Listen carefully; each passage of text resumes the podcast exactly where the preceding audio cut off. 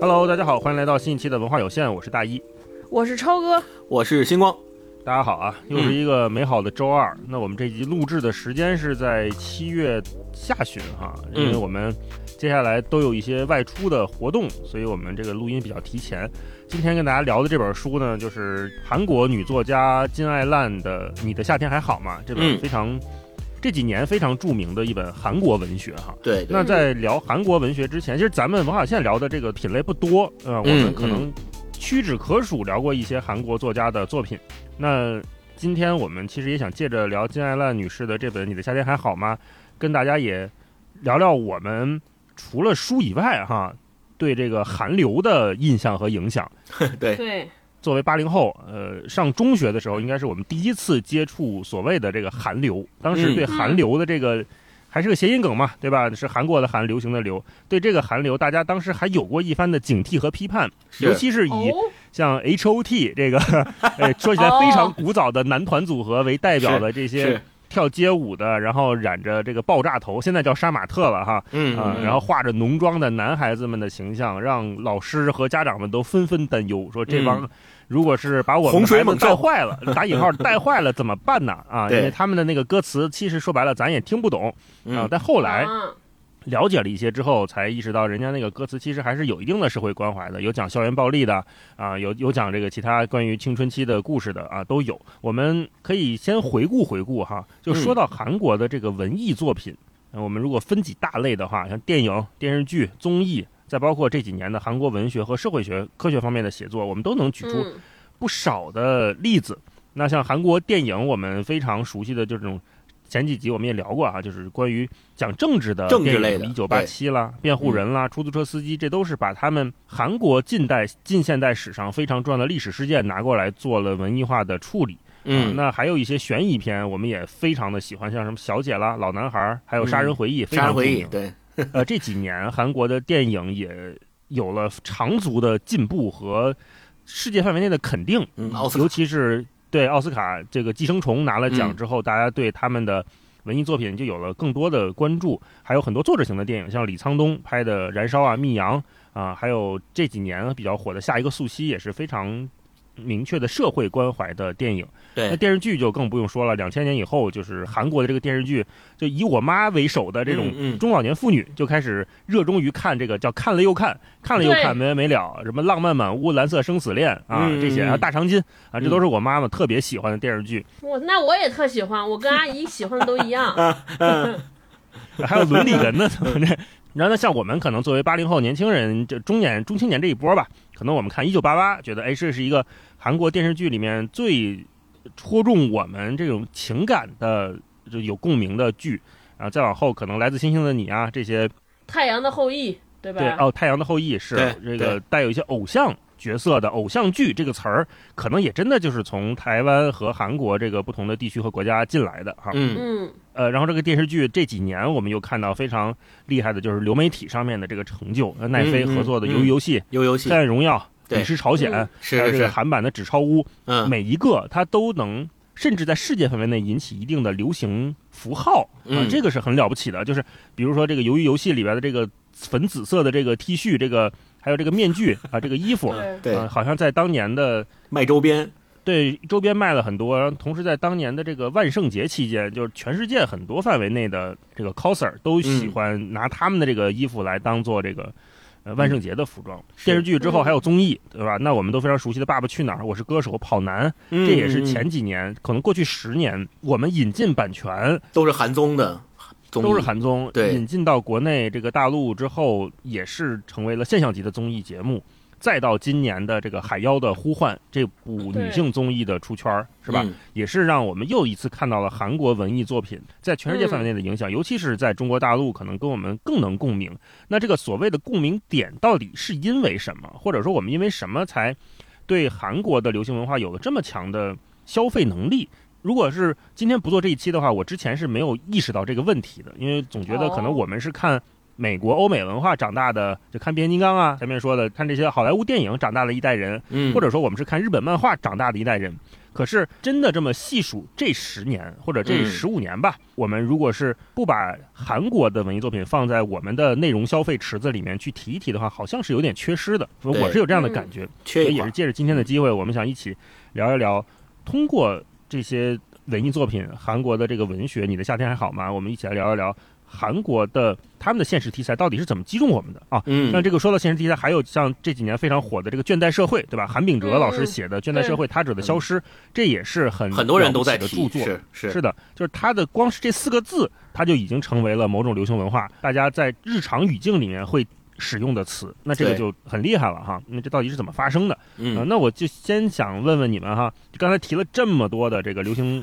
作品 或者是文艺作品，嗯你们有没有哪个是特别印象深刻？说当年可能是哎一看这个说嚯还能这样呢？有没有这种嗯啊？超哥先来讲讲嗯。大老师说我我们这一代人，你你你开始没细数之前，你觉得都是看这个英美剧或者是美国文化或日本漫画长大的。我哎但是在我的记忆里，我真的觉得我的这个外来的。外来的文化产品消费就真的是韩国，我就是你刚才细数的那些，我都是伴随了我整个青春和年少时光都消费过。啊哦，我想到可能还有一个小原因啊，不知道是不是，就是因为像超哥那会儿看的可能是什么《浪漫满屋》或者《蓝色生死恋》这些电视剧。对对对，女生我是很晚近才接触到哦韩国的文艺作品。我看的第一个韩剧，好像可能真的是上大学还是工作之后看的《一九八八》嗯啊，我之前都哦都是断片儿的，所以我接触的很晚。嗯。哦。也有可能一会儿看看星光的这个经验啊，也有可能嗯。真的是中国的这个男生女生在看这方面的内容上面是有一定的次序不一样错后的，对，就是嗯男生可能会慢一点，女生可能看的还真的是更早。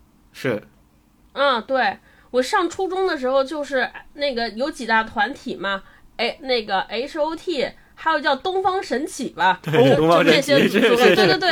然后然后就是。最早，对最早那个时候，就是有了现在追星所说的什么团粉、伪粉，就是大家就是因为那个团体人很多嘛你，喜欢谁，我喜欢谁，咱还得岔开喽。对对，然后还得吵架，经常女生 嗯就说他有什么好，你有什么好。我当时第一次别人给我介绍，呃，别人介绍给我 H O T 的时候，我就真的还挺震撼的，啊，就那个都不能叫震撼，就真的是震惊。嗯，就因为那可能是第一次那样的流行文化呈现在我眼前，就是男生就是他们打扮的造型都很夸张，男生在化很浓的妆，有眼线，然后头发的颜色各种各样。我说妈呀，这也就是太酷了，就是他们代表着我认知的就是叛逆本叛，就是说什么是 什么才是叛逆，青春叛逆，我觉得就是他们，而且。就那个时代，可能我们就很少介绍这种唱跳团体。就我们当时认为唱跳中国的代表，同时代就是谢晓东和林依轮老师。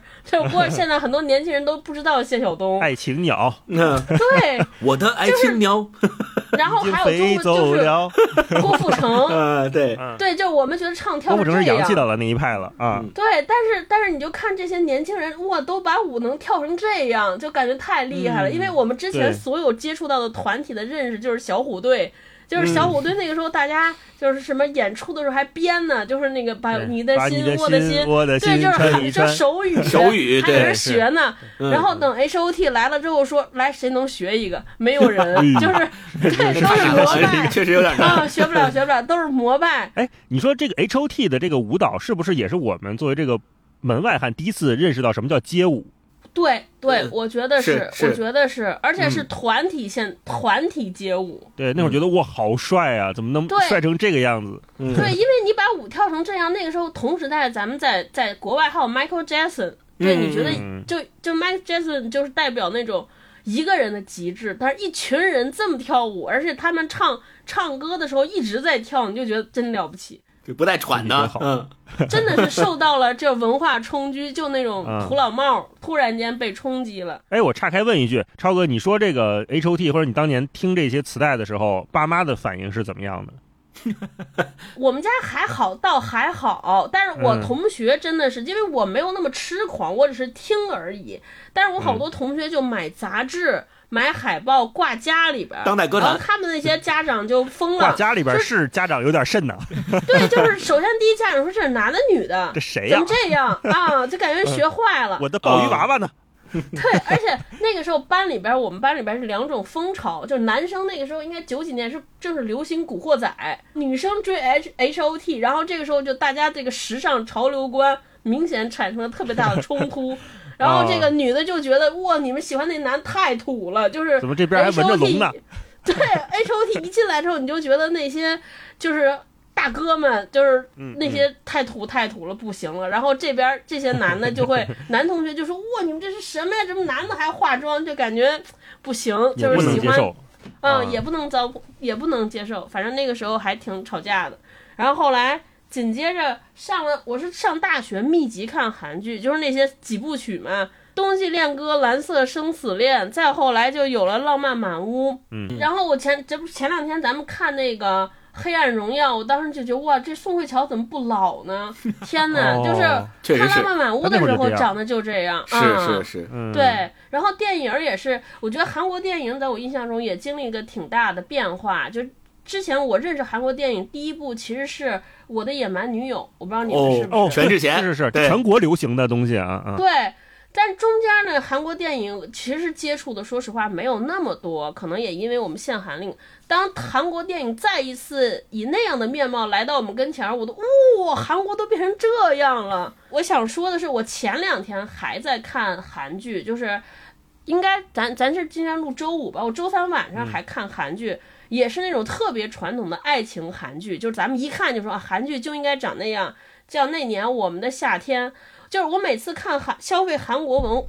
文化产品的时候，我就是特别生气。一个是气自己，为什么？就是我我我当时一打开这个那年我们的夏天，你就感觉真的是。跟我十几年前看的韩剧，就是它的情感架设上，就是它这个构成上没有任何区别，就是一个男生女生上高中的时候两小无猜，中间有很多时间没有见面，再再续前缘。然后这个这个男女生的这个他的性格人物构成，跟我当时看那个我的野蛮女友很像，就是这个女生很厉害，学习很好，但是这个男生每天吊儿郎当的。然后我就说这有啥新鲜的呀？哎，怎么还这样？我怎么我都我我十八时候看这个，我都快三十八了，还每天看这个。但是但是看的时候你就欲罢不能，还是觉得好看，就是嗷嗷哭。就我也不知道我的什么东西被就泪腺可能被什么东西被他们就是拿捏住了。就我一边心想说这有什么好看，怎么还拍这些？然后我就一边流下了眼泪，你知道，就感觉自己不受控制。就这第一很气自己，第二呢就是整个你作为一个中国的这么一个文化消费者，同时咱们那个从业跟这个也也很相关，就也有另一方面的生气。生气在于就是我老觉得就是中日韩三国的这个文化产品啊，我消费的时候就是感觉就是班里边三个学生，就是日本的，就是属于那种。特别像上学的时候，就那种也不来上课，咱也不知道他干嘛，反正就是学习很好，考试就很好。像这种的，就有嘀咕。对，然后像这种的，就是咱们一般你会发现，你也不会嫉妒他，你也不会羡慕他，你就觉得这个是神一般的存在，也也不是神门，就觉得这个人咱效仿不了，他学习好他的，厉害厉害了不起。对对，就是这种对。然后韩国呢，就是属于那种天天跟你在一块儿，你每次说这有什么了不起的？对吧？然后这每天跟我一样，该吃吃，该玩玩，怎么一考试就比我成绩高？我也没觉得他多厉害。真的，韩国每次他我看他的文化产品都是这样。就是我我那天看那个，尤其看我我前两天说的那个那年我们的夏天，你说咱拍这个寄生虫这些拍不了，对吧？这个属于大艺术，拿奥斯卡这不行。我说这爱情片这有什么来不了的，对吧？多少年都这样，这么套路，这有什么不行的？你就很气，然后后来就是同时我又打开了，就是这些这最近我们特别流行的那个杨洋老师那个，好像你是我的火焰还是焰火不知道，反正跟这个架势跟这个情节的设定一模一样，也是男女主角小时候认识，当时没在一起，然后过多少年重逢，你看这都一样，然后女的好看，男的帅，甚至我觉得你 你拿那个绝对帅气的程度相比，杨洋肯定是比韩国那个男演员帅很多，但怎么往这一放就感觉。不是一东西呢，而且就差的不是一点半点，你就很生气。我对韩国的所有影视剧，包括游戏，甚至我都有这种感觉。我觉得就是他们工业感很重，你能感觉这是一个非常庞大的且严丝合缝的流水线。其实你看日本的产品，可能因为它的内容都是那样式儿的，就是我没觉得好像这个工业化气息这么重。嗯，日本还是很手作、很匠人的那种感觉。对对对对，韩国你明显知道它是非常有浓厚的工业气息，它的产业气息在的。我就想就是探寻一下它的产业气息的到底从何而来。哎，后来我终于发现，确实是你看咱们刚才历数了这么长时间，就是韩国对我们的产韩国的韩流对我们这些人的影响，你会发现这个不是咱们自己感觉到，事实上真的是这样，是韩国整个文化业的崛起是。得益于他们九十年代推行了那个叫文化文化产业复兴，当时韩国就整个举国上下就说我们就是要进行文化出口，嗯。啊、我们就是重金打造文化产业，正好是从一九九七年金大中总统上台之后开始，对对非常密集的执行这个产业，你看正好跟咱们就对上了。对，从九七年开始，然后很快九几年就有一部电影，国内盛他们韩国的有有有一部电影，就当时票房在国内已经超过了《泰坦尼克号》，就哦。就是就非常见效，成果非常之快。所以你看，就是把，中国就是他们文化出产品出口的第一大口岸。所以你看，咱们很明显的感觉到，你看九七年开始，大概这些组合可能也是那个时代伴生而来的，所以我们正好咱们开始消费文化内容的时候，他们这些产品进来，然后一段一段一段，先是音，然后有韩流音乐，然后后来又变成了电视剧，然后这些年电影，其实还有一个特大的领域就是韩国游戏，韩国的电竞。哦，其实现在我们也在学习电竞，对吧？就是那些游戏，这些职业选手，我们知道的很多，在这个圈子里耳熟能详的选手，就是韩国电竞选手，。第一批打得好的都是韩国人。对对对，确实很厉害，很厉害。嗯，对，刚才超哥说了这个，直接说到了韩国的这个跟中日韩的对比这个模式，一会儿我们可以嗯再、稍微再再展开聊一聊。但是是先还回到刚才最开始这个问题，再问问星光，就是嗯，你对韩国这个文化的消费历程是什么样的？哎，说起这个就特别有意思，我有一段特别隐秘的回忆啊，基本上没有谁跟大家说过，就是在上大学的时候 那段时间，大家特别流行去网吧嘛，呃，学校外边的网吧三块钱一个小时，那个时候大家也都没有电脑，所以呢，上网的时候也都去网吧去上网，然后如果是包夜的话，一般是十八块钱包八个小时，所以有时候同宿舍的同学会拉我一起去网吧包夜，但是呢，我有一个习惯，就是我不玩游戏，像他们玩的嗯。局域网、联网的什么魔兽是特别流行，当时我都不玩，所以我怎么办呢？我怎么打发那八个小时那一夜的时间呢？我就在那个网吧的局域网的服务器里面专门找他们那个电影看，然后我特别喜欢看哪类的电影呢？韩国情色片儿，对，哦。对我特别喜欢看的，就在那段时间内以小姐为代表的这一系列电影，那个时候还没有，小姐还是晚，后来晚才出来的。就金基德之前哦拍过特别有名的很多情色片，包括什么空房间呀、萨玛利亚女孩啊、漂流浴室啊，还有那个拍了一个系列的那四个字叫什么？非礼物？哎，不叫非礼勿，色即是空。对，色即对对空，是的，是对的，，是的，就这些特别有名。呃，这些韩国的情色片儿，我在那段时间内是集中看，然后印象特别深刻。对，说你后来看过韩国拍的一个什么什么什么片子？我说我看过呀，我早就看过了。所以那个时候还有这么一段特别隐秘的关于韩国这个。门类的艺术作品的一个比较隐秘的回忆。后来跟超哥说的一样，我也是先接触了电影，好像次序上有点不同。我先接触电影，像大一说的，就像那个也是政治类题材的接触比较多，而且我本身自己也特别喜欢这一类题材，包括他们拍的战争类的片子，像呃《太极旗飘扬》啊，包括什么《南山的部长》也是最近出的嘛，还有什么《局内人》啊、《特工》啊啊这些嗯包都是对，跟政治有关的，还有出租车司机啊，咱们华丽的假期啊，咱们也都知道的，他们都是基于真实的历史发生过的事情进行的这种文艺化的处理。那我特别喜欢这一类的题材，所以我是先接触的韩国的情色片儿，后来 转到了韩国的电影，有点就是严肃的政治的电影。所以你没有听韩流音乐的那一部分是吗？韩流音乐那一部分是更早，初一的时候，我同桌有一个女生是第一个开始追 H O T 的，当时哦我对他追 H O T 的这个行为还有点不屑一顾，我觉得 就是有点像那个男生男生的普遍看法。最帅的？对我，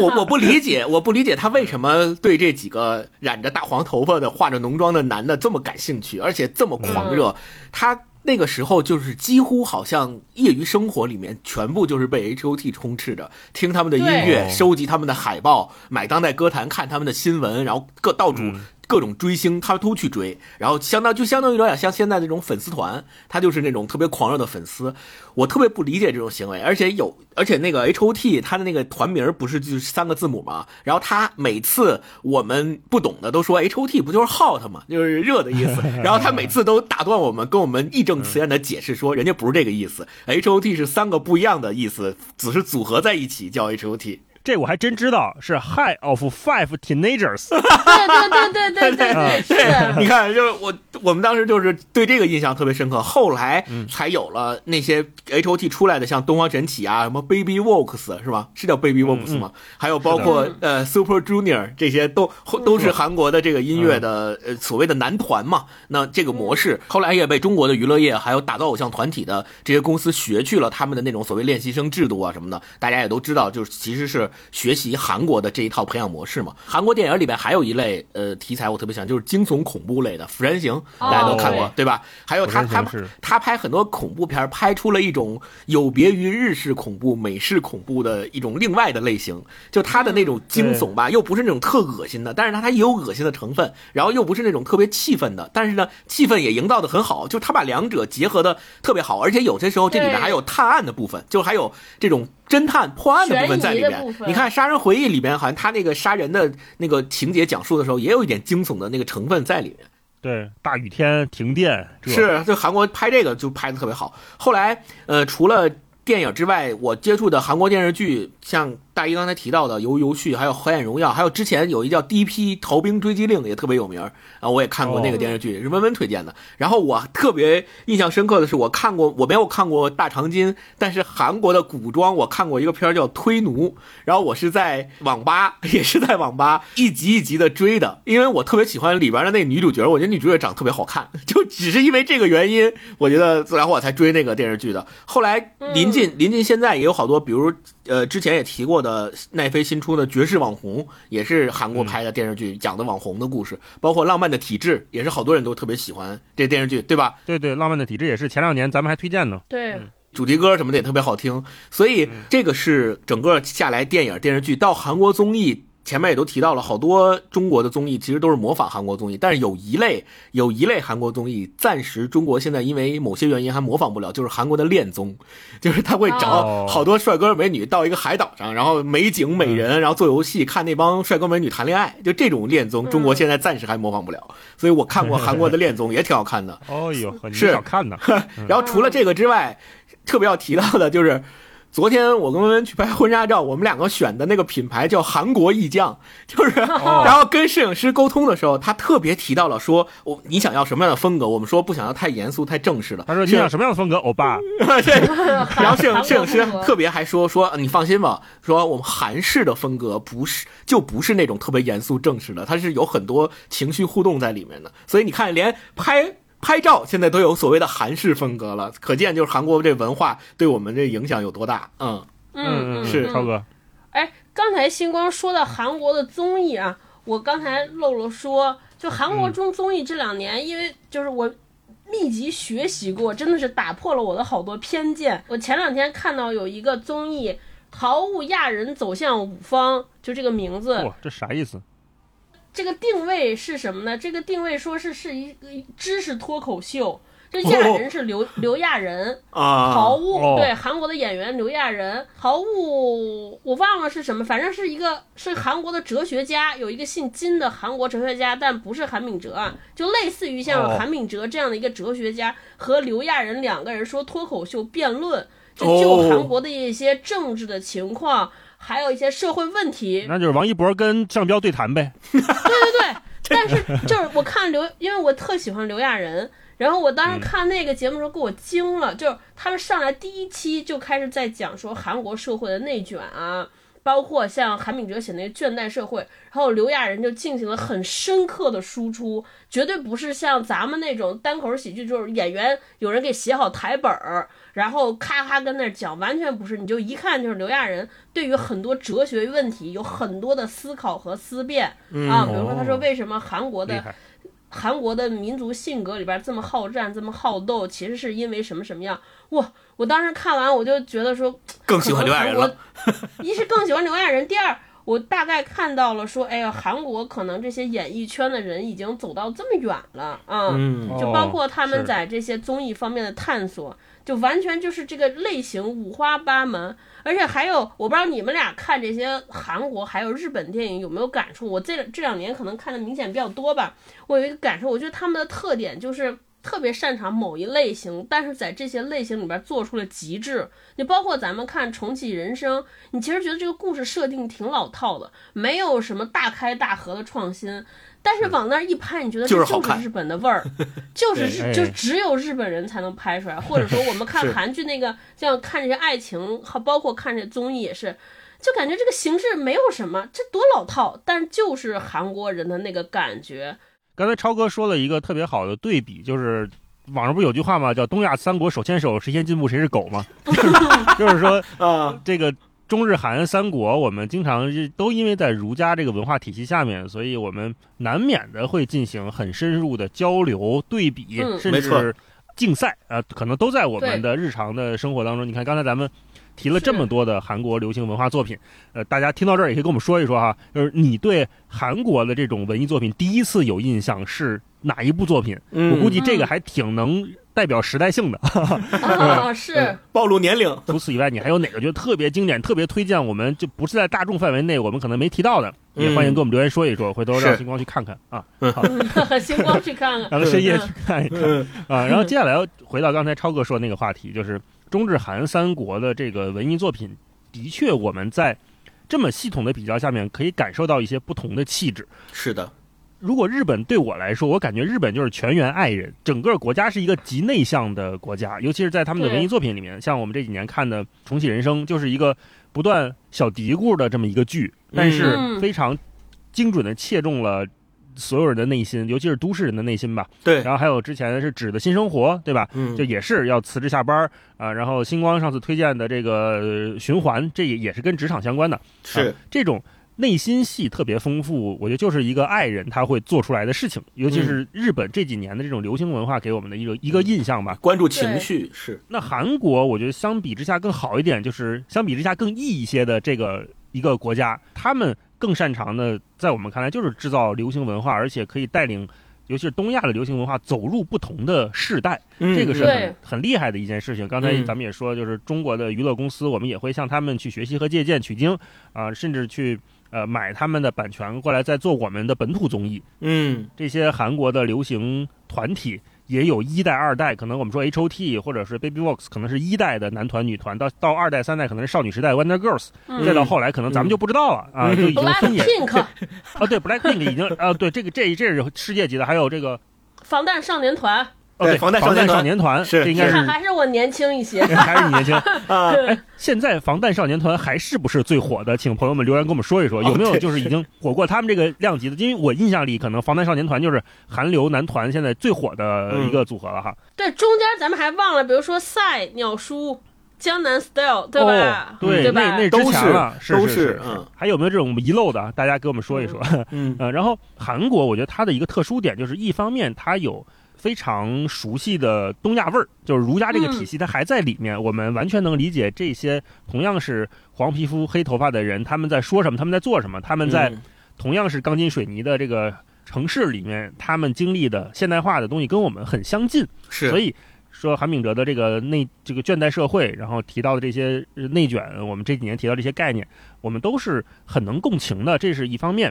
那你看这本书，我们今天聊的这本书《你的夏天还好吗》？这里面提到的所谓的这每一个人的困境，其实都是东亚人的普遍困境，尤其是东亚女性的普遍困境，是我们、对呃能看到的、能理解，甚至能共情的。是但同时，韩国又有一种跟西方更接近且不排斥、乐于拥抱的状态，这是嗯我看的一种感觉，也是刚才超哥提的，就是他们能把这种流程化做得非常清楚。如果说我们把韩国的流行文化作品跟日本做对比的话，就很能看到两者的不同路线。那日本就是一直在自己的这一块桌子上面自己嘀咕，特别有匠人精神。我自己抠抠抠抠抠，我也不跟别人商量。就超哥说那个形容那个学生特别对，就平时好像他也不跟咱们一块玩，自己努力去吧，回家自己写作业去吧。嗯，咱也学不了给，我就这种感觉。是，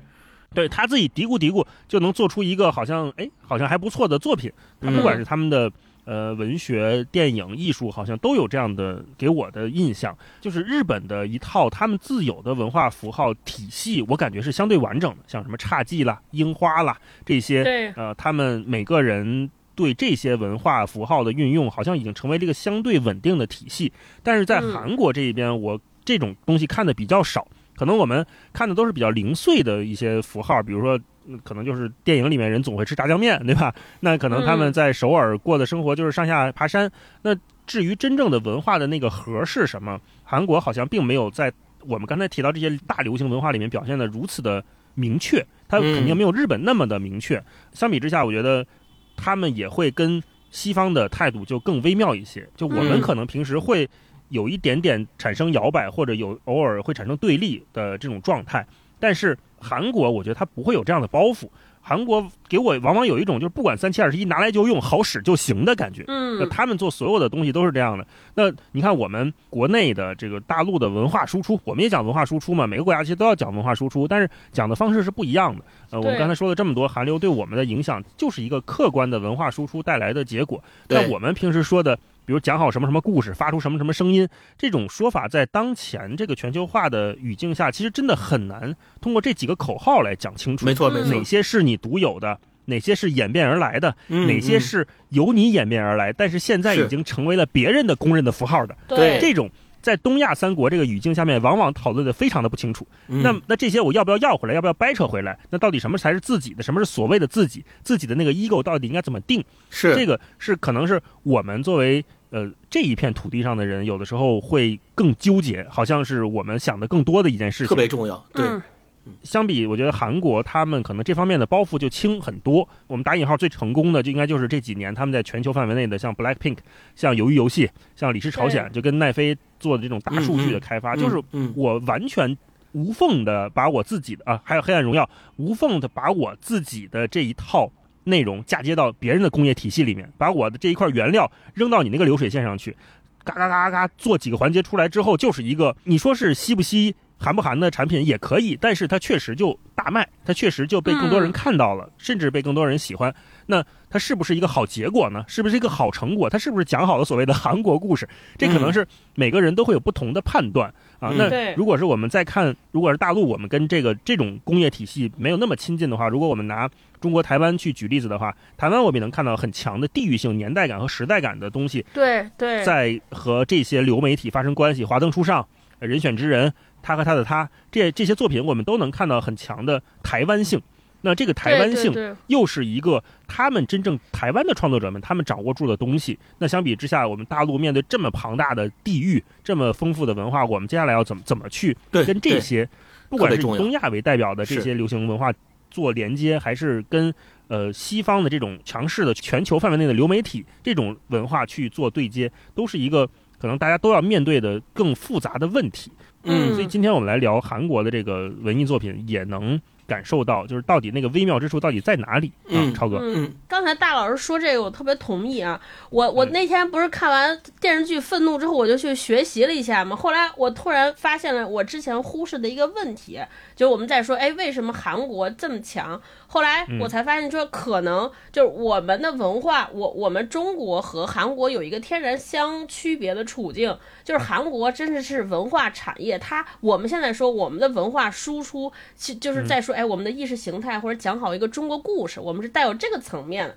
但是韩国有一个比我们更迫近的现实，就是他们要用文化去挣钱。他们的文化产业是一个非常有 KPI 使命感的这么一个。在韩国经济崛崛起的过程中，就背负了重任。所以为什么说我们觉得韩国的工业化特别严重，或呃或者痕迹很明显，就是他们当时完全就是目标导向。八十年代我就要学习好莱坞，是因为当时总统就说，哎，他们看了这个侏罗纪公园，说你看侏罗纪产生的经济价值是相当于一百五十万现代汽车，还是十五万辆现代汽车？你想那个文化工业比。汽车工业带来的经济价值、附加值都大，所以他们就说：“那我们就肩负着让韩国文化出去给我们挣钱这么一个重要的意义。”所以在这个目标之下，就导他们导向了一系列政策。我有几个听起来 OKR 很明确呀。对对对，我有几个印象比较深刻的点。第一个点就是说，他们很多就在海外附弄了很多机构，这些最主要的工作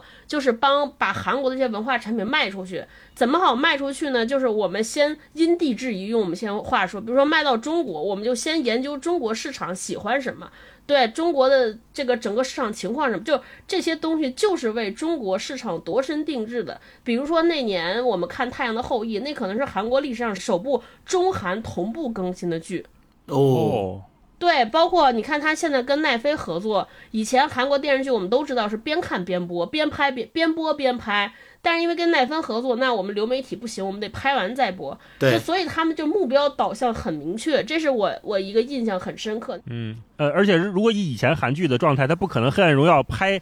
明明是一整部作品，为了订阅这个产品切成了上下两部去播，这以前是很难想象的。那他会为了这个工业体系的某一个数据维度，比如说订阅，去把自己的产品。形态做了很剧烈的改变，这个很少见。嗯，是的，是的。然后这是第一个让我印象深刻，第二个印象深刻就是他们好像对于电影肩负什么，电视剧肩负什么，也是有很清晰的定位。就是我记得有我我当时印象特别深刻，就说韩国电视剧，他说电视剧本身不挣钱，相比于电影，因为电影可以为我们收获特别大的文化口碑，但是电视剧要输出的是什么？就是恰恰是它的那些消费品。所以我们经常看到韩国电视剧里边，就是就是这些人物的造型、衣着非常好，光鲜亮丽。包括你们细看，就是韩剧里边很多的消费品用的几乎都是韩国本土的品牌，比如手机都是用三星的这些，因为他们就是把电视剧变成一个咱们现在像直播这么类型的文化产品，就带货去了。哦。所以电视剧它肩负的就是我要把韩国的这些时尚、美食、衣着，所有的这些打包成一个产品，来向全世界各地输出文化先行，然后再卖货。我当时看完之后，我说哇，这也太缜密了，学不了。就刚刚超哥跟大一说的这个特别重要，重要在于说，现在比如说你看日本和韩国，他们的流行文化在全世界的传播，实际上是和他们本身的经济发展是有相当重要的联系的。比如说日本的文化最开始在西方社会被广泛的传播和接受，是因为日本那段时间在八十年代有一个经济腾飞，亚洲四小龙之一，对吧？那韩国其实也是一样的，它比咱们先一。步把他们的文化传播到世界，是借着他们的经济在往前走的。而且像康哥刚才介绍的，他们本身就把这个文化产品当成一个对外售卖的东西去卖给西方社会，所以他们这个本身就是为了挣钱的一部分。他们认为它是一个比我单纯的做可能汽车、做世界工厂的这部分的工业附加值更高的产品，品所以他们是这么看的，不单纯把它看作是一个文化传播的东西。所以呢，我们这个时候就会产生一个非常重要的思考。就是现在，比如说我我们说西方社会，或者是全世界范围内，大家都，呃，大家都对日本的文化产品是什么样子，以及韩国的文化产品是什么样子，有了一个非常清晰的认识。那如果接下来是中国的文化产品将要面临向全世界传播的一个问题的时候，我们该怎么做？我们拿到底拿到全世界面前的一个面相，让人一说中国的文化产品，到底在别人心目中的形象是什么样子的？一个是刚才我们说的，就是我们到底把什么东西拿出来；另外一个也是别人在怎么看我们消费什么。对，这也是一个很重要的评价维度，就是别人怎么认识你。一方面是你拿出东西给别人看的，这是我做的作品，你看看。然后平时你在看什么书，你在看什么电影，你的什么电影在国内的票房是最高的，打破了记录的，那别人也能看到，对吧？那如果全世界看到中国大陆的电影票房都是这个一二三，都是这三部电影的话，那大家就会说，哦，那就中国就是喜欢这个呗，那就给你定义了。那这种定义 在我们看来，它是不是准确的呢？是不是符合我们的期待，或者是我们想要跟大家交朋友时候的那个状态呢？它不一定，嗯，反而有的时候。这种呈现出来的结果，这种每个人不得不选择出来呈现的结果，反而变成了我们跟外界交流的一个绊脚石。大家会觉得，哦，你喜欢这个，那我那我是不是得慎重点啊？我 我是不是得再想想啊？就会有这样的问题。所以，我们今天把东亚三国放在一起来讨论这些的文化作品，其实我们三个完全讨论不清楚，只能从一个消费者的角度去表达一下我们自己非常。微小的浅显、浅显、非常浅显的文化有限的观点，我们今天的节目是不是就录到这里？就 不用看书了，又不真的。我一看时间，我四十多分钟了，没聊书，很 就很少，我们有热嘴环节，热了四十多分钟，就热出来快一期节目。那么我们这个这个节目呢，也给大家打个点哈，到时候听到这儿呢，你要去找那个打点也晚了，反正也听到这儿了。嗯，我们接下来就进入这本书啊。好，请超哥给我们介绍介绍《你的夏天还好吗》这本书讲了些什么。最早这本书也是超哥带给我，是在夏天去年的夏天推荐的推荐的，是啊，对，还特别不好意思把人家这个作者的名字念差了，人叫金爱烂，我给人念成金爱灿。就这完全就是因为自己的文化偏见，就感觉我们我们的文化里边感觉灿就是一个更是相对于烂灿是一个更适合做名字的词儿，对对对，特别抱歉啊，我再更正一下。然后这这本你的夏天还好吗？里边讲了八个故事，我愿意称之为就是韩国都市人的这个生活面面观。和这八个故事，这八个故事里边，它呃有不同之处是在于这八个故事的主人公他的。阶层或从事的工作不同，他身份不同，比如有开有出租车司机，有在韩国的那是仁川机场吧，首尔仁川机场做打扫卫生的保洁阿姨，然后还有刚刚从大学步入社会的这些呃女生年轻人，还有这种被困在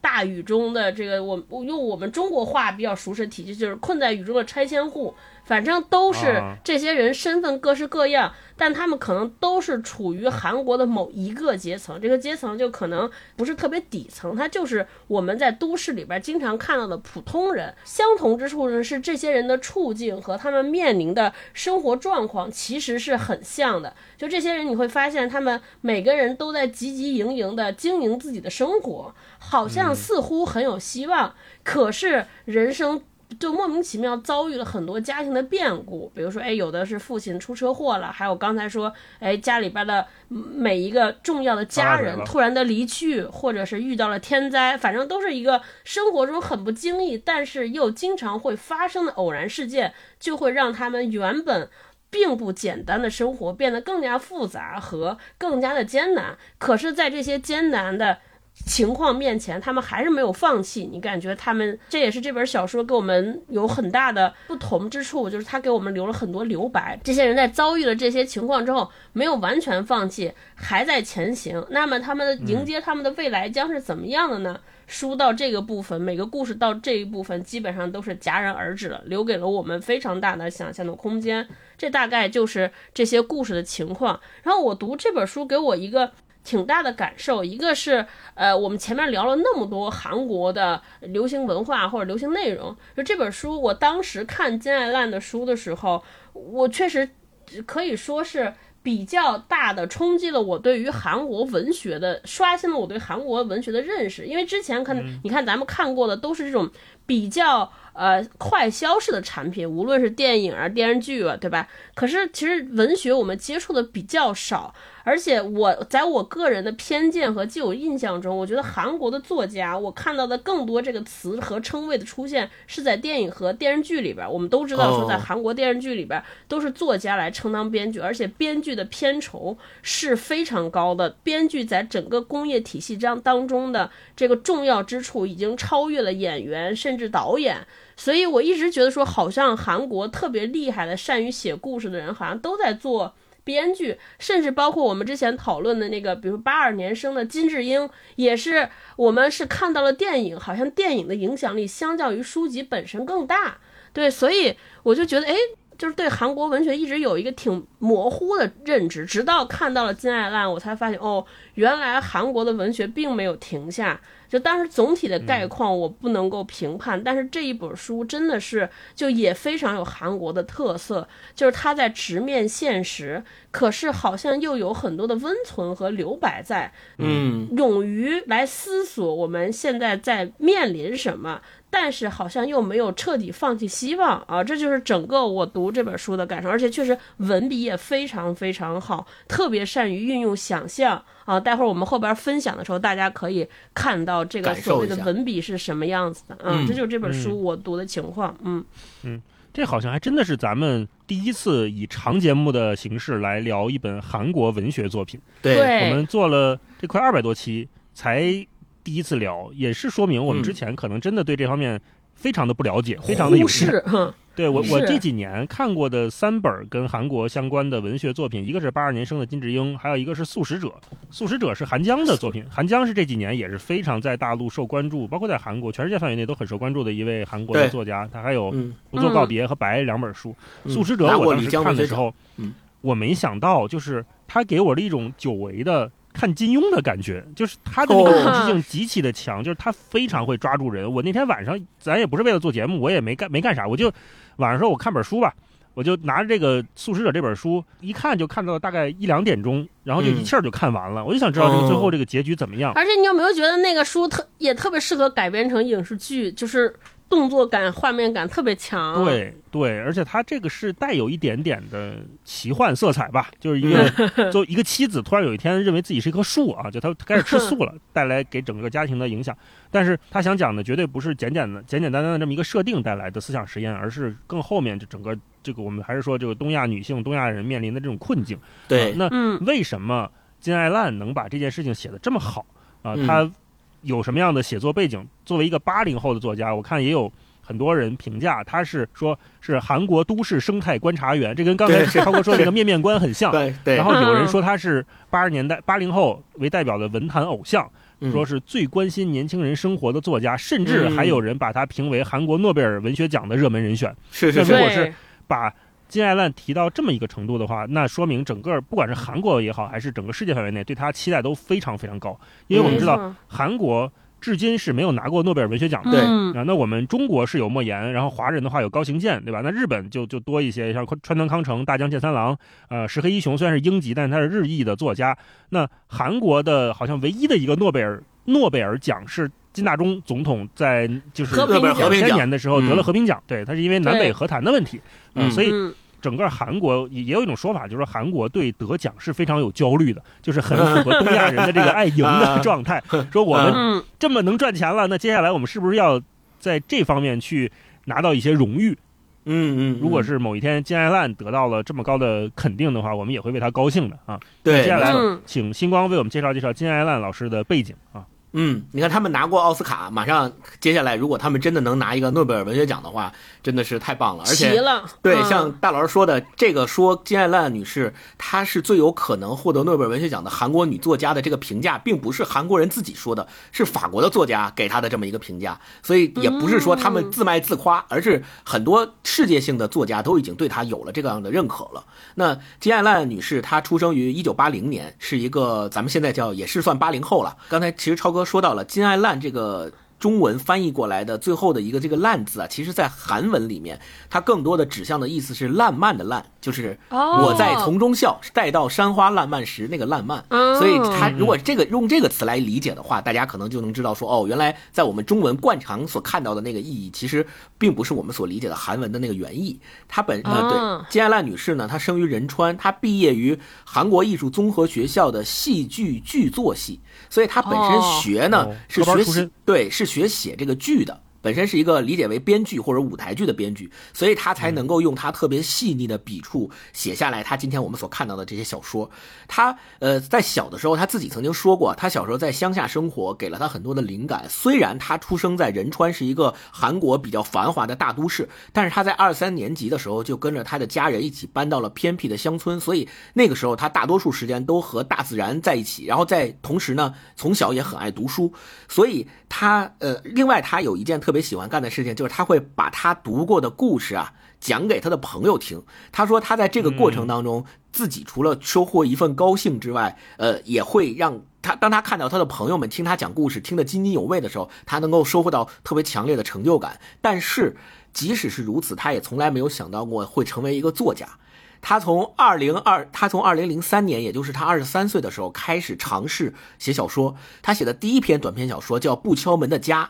就拿下了当年的一个文学大奖。所以可以说，他从出道开始就已经开始获得了文坛的不断认可。后来在他不断的写作生涯中，也拿过了各种各样的奖项。其中，二零零五年的作品，嗯，叫《老八快跑》，是韩国日报文学奖。最年轻的一名获奖者，被媒体称哦称为当年他这个他这篇文章被媒体称为韩国文坛最大的收获之一。哦，说到这个“老爸快跑”，我多说，我插出一句，就是我在读金爱烂老师的这几部书的时候，我觉得父亲的缺席也都是整个在韩国文学或者在他写作里面一个非常重要的设定。对对要么是缺席，要么是死亡，要么就老爸快跑就跑掉了。是是，嗯就没有写过父亲这个形象，很少触及到父亲这个形象。嗯，后来呢，他在一三年的时候，呃，以《沉默的未来》呃这个作品拿下了韩国最有力的文学奖，前面说到叫李湘文学奖，而且是李湘文学奖的最年轻的获奖者。大老师前面提到的那个韩江，他在金爱赖之前也拿到过李湘文学奖，所以这个文学奖可以理解为是对韩国作家的一个最高奖项的褒奖啊。呃，在韩国，这个文学奖是呃最有影响力的文学奖项之一，是以中短篇小说为对象，每届会推出一名大奖和数名优秀奖。他所评选出来的这些作品，代表了韩国的中短篇小说的最高水准。所以金爱烂他的小说就已经是韩国的中短篇小说里面的最高水准了。我们读到的是，啊，二零一四年的时候，他写的长篇小说叫《扑通扑通我的人生》，也被改编成电影。这个电影呢是由宋慧乔和姜栋元主演的。这个电影的名字又又被翻译为《我的忐忑人生》。大家感兴趣的可以找出来看一看。这个本身的文学原本，呃，本身的文学母本是金爱烂女士写的。今天读的这本《你的夏天还好吗》在韩国出版的时候的原名叫《飞机云》。这个大家如果读了这本书的话，也能知道飞机云这个概念实际上是在他这本书里面的一篇小说里面的一个概念。呃，他的这本短篇小说集是他出的第三本，第一本叫《老八快跑》啊，第二本是《噙满口水》啊，第三本是《你的夏天还好吗》。后来在《你的夏天还好吗》之后，他又出了另外一本，也被引进到中国有中文简体版的，叫《外面是夏天》，也是他写的第四本短篇小说集。他也出过散文集，散文集叫《容易忘记的名字》。人民出版社二零二二年的时候也出了这本散文集。啊、金爱烂的作品，我们最后要提到的一点是，不仅受到了很多文学大奖的认可，也就是不仅叫好，而且叫座。就他们出的每一本书，在市场上也都是畅销书。因为有很多时候我们会发现，可能较好的作品并不叫座，或者是叫座的作品并不叫好。但是金爱烂女士不是，她的作品是同时横跨这两个领域，既受到文学界的推崇和认可，也受到了市场的推崇和认可，读者也很喜欢啊、所以呃对韩国文学院曾经就说过一个说韩国读者不论男女老少都喜欢他的作品，而且每次出版新作都会登上畅销的排行榜。他的文学性嗯说明他的文学性和他的通俗性都得到了大家的非常非常多的肯定。那我们其实读他这本书的时候，也能够感受到它里面的很多呃细腻的笔触，他讲述的都是韩国最底层的那些人生活当中最真实的故事。我觉得这个可能是他受到两方共同认可的一个最重要的因素。嗯。嗯，对，嗯，刚才听星光介绍完，我觉得他很符合我对读这本书时候的那个感官的反推，就是原来金爱烂女士是搞剧作的，嗯所以我在读它的时候，经常有很强的画面感和对白的感觉，就是这种人物之间的对白，我们说如果把它写好了之后，它能呈现很大的张力，对，往往也不太用你再以呃上帝视角或者作家的身份去介入这个对话，跟你评价说这个人现在在想这件事情，其实不用了。嗯尤其是在看第一篇的时候，就是这个去这一个女孩去参加这个学长的节目录制，嗯对尤其他那那几段对话，我觉得哇，真的是给我很大的想象空间。这种想象空间让我觉得很爽啊！嗯，而且在他刚才星光也说，就是他既叫好又叫座，就是说明他既能有小说方面的成就和探索，同时也能让更多的读者读懂它。这件事情也不容易，这可能是我们这一代八零后创作者或者八零九零后的作家们都在尝试的问题。就是当然他们在小说方面有非常精进的认知和洞见，他们也许能写出更深奥的东西，但是如果你要想兼顾市场的话，往往你又不能走得太快。那我们这几年，我觉得在读《你的夏天还好吗》的时候，其实我们可以拿来跟我们这几年读过的一些同样是这个时代创作者的女性作家、中国的作家来相提并论。比如说月球，其实写的也是呃郭爽以女性的身份去写的这个中国都都市市女性，对中国都市女性她们面临的也有友谊的问题，对吧？那个夜行记，那夜探动物园那一篇，嗯，然后也有拍摄，就这种呃现代化的符号，在这一代创作者、小说创作者里面，他们会被重新的组合和利用。那我们也嗯通过这样的同样的符号的利用，比如同样是一个拍摄现场，郭爽写的可能是像一个夜间腥骚的动物园儿一样的猛兽和美女之间的这种对比，那他写的是这样的拍摄，那金爱烂写的是在一个杂乱无章的摄影棚里面，上面吊着几百盏灯，白花花的照着这个舞台，然后上面是大胃王正在吃着东西，然后同时。嗯她作为女主角，也站在台上，被一个紧身的摔跤服束缚住自己的状态。那我嗯们把这两个场景放在一起的时候，你能看到很强的相似性，就比如说被观看，比如说紧张，比如说杂乱无章的不适应、腥骚、腥臭，呃，对食物和对欲望的过分的消费，这可能都是我们要处理的问题，但是表现形式不一样，所以放在一起看就很有趣。而且之前咱们没有聊过这本书，叫《如雪如山》，也是中国的女性作家张天翼写的，也是很嗯聚焦在当代女性的困境上面去写，比如说一个女生坐火车的时候，她面对善意，她要付出的是什么？这可能是，只有在那个处境下的人才会遇到的问题。嗯把这几本书放在一起，呃，就真的是能让我们看到很多东西啊。嗯那接下来我们就进入这本书吧。啊、嗯刚才也说了，呃这本书一共有八个故事，我想问问你俩分别最喜欢哪一篇？啊嗯星光先说吧。好，嗯，首先想说一下我读这个书的整体的感受，我就想到了两个曾经的阅读经验，一个就是我好像找到了读马华文学有些篇章会让我有读马华文学的那个感受，就尤其是他写雨。他这个雨这个概念，在他的小说里面也多次出现，而且是连绵不断的，也是下雨。而且他有一篇《水中的歌利亚》，甚至写到的就是洪水，对吧？那嗯我读它他这有点宗教意味了。是嗯我读他这个小说的时候，就会感觉到，哎，有点像之前读马华文学那种黏腻、湿乎乎的那种感觉，然后围绕着自自己的身体，也不能够挣扎，也不能够不知道什么时候这个雨才是一个停止的状态，也不知道怎么能逃出去，不知道该逃向哪儿，就会有这种感觉。另外一个就是，我会发现。读他这个小说，让我有有一些看韩国电影的感受，就比如《寄生虫》，我会看到那些生活在底层的那些人，他们当中的真实生活状态，就是那种好像脏脏的，然后不知道从哪个生活的缝隙跑出来那些让人恶心的、不知道该怎么办的虫子，你又没没有办法躲，你只能跟它共共同相处，然后你的生活可能就是这个样子，你没有办法摆脱，你不可能说我明天我就攒攒够钱去住到一个。窗明几净的大别墅里，不是你还得回到你这个小房间里面，跟这些脏乱差的东西放在一起，哪怕你不愿意，你也没办法。这个就是我我读它这个整体的一个感受。而且这个虫子也是一个很厉害的意象，就是他作为一个人类看这些虫子的时候觉得很恶心、很烦人。嗯嗯同样，这个嗯社会在看待他的时候，也是一个被遗弃的状态。就是你住在一个烂房子里面，一个即将拆迁的地方，地下就是在不断的动工，呃，然后不断的脏乱差的东西。那你是不是在这个社会的眼光下面，跟这些虫子也没有任何分别呢？这一层对疑问是金爱烂非常厉害，留给读者去思考的。对，就他所有的小说里面所描写的那些笔触都特别的细腻，就像一把手术刀一样。你看起来好像是平常的生活，但是你经过他的一番描述，经过他的手术刀一切割，它里边的那些肮脏的东西，里边的那些可能留着你不愿意看到的那些脏脏水水的那些东西就流出来了，你一下就感觉到了那个生活的质感包裹着你，让你没有办法去挣脱啊，就跟我们故事里边的所有主人公他们的生活当中的感受是一样的。这八篇故事里面，我最喜欢的就是刚才提到的虫子那一篇，就确实是它这个意向性太强烈了，像在生活的间隙当中冒出来的那个恐惧，实际上就是虫子的抽象化。家里的每一个角落里面窜出出来的那些。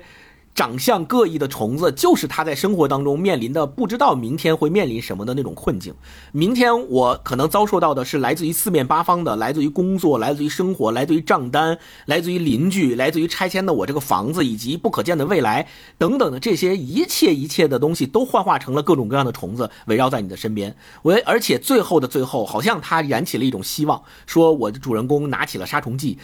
疯狂的喷那个虫子，想把那个虫子喷死。但是那个你要知道，那个虫子只是其中的一只啊一。个壤虫，呃，对，而且它被喷死了之后又怎么样呢？你还要是要面临同样的从四面八方钻出来的其他虫子。这是虫子是我其中最喜欢的另一篇，另一篇我特别喜欢的叫《那里是夜，这里有歌》。这文章的名字也特别好听，嗯，就是我他这篇这是我的文章里面第一位。嗯这篇文章里面写到的那个一个主人公就是龙呃龙大，龙大是男主人公，他的他的妻子后来因为得癌症去世了，他的妻子应该是一个中国人，后来呢也在这个过程当中通过教他说中国话，两个人之间的感情有一些描述，我觉得这个他特别细腻的点特别能够体现在于他整个的文章的背景是基于龙大在开车的过程当中对他妻子的一个回忆，在这个回忆对当中。中讲了他跟他妻子怎么相识、怎么在一起结婚、怎么生活的故事。后来他妻子离开他以后，他用什么样的方式去怀念他？最后你会发现，龙大他写了一个特别细致的场景，就是他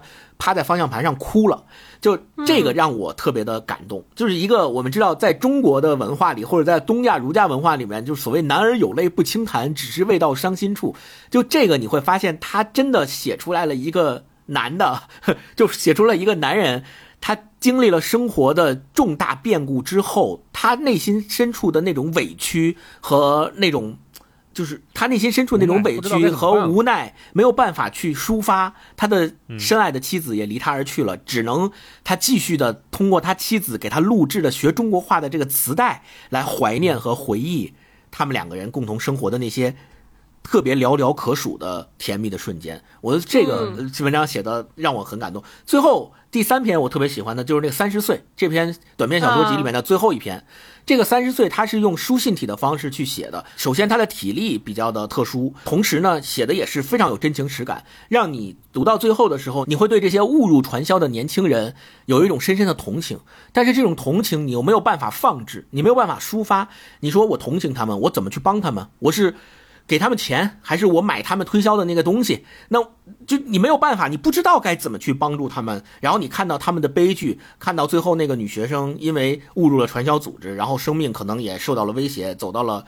就走到了自杀的边缘。那这个时候你就有一种无力感，而且又联想起我们所面临的现在的种种新闻，什么缅甸的诈骗团伙，还有包括我们所知道的这些诈骗的事事情，很多人被骗啊，很多人被也进入到这个传销。集团组织里面，所以我觉得它是跟我们的生活有非常多的千丝万缕的联系的。就是我特别喜欢这三篇，嗯嗯，超哥呢？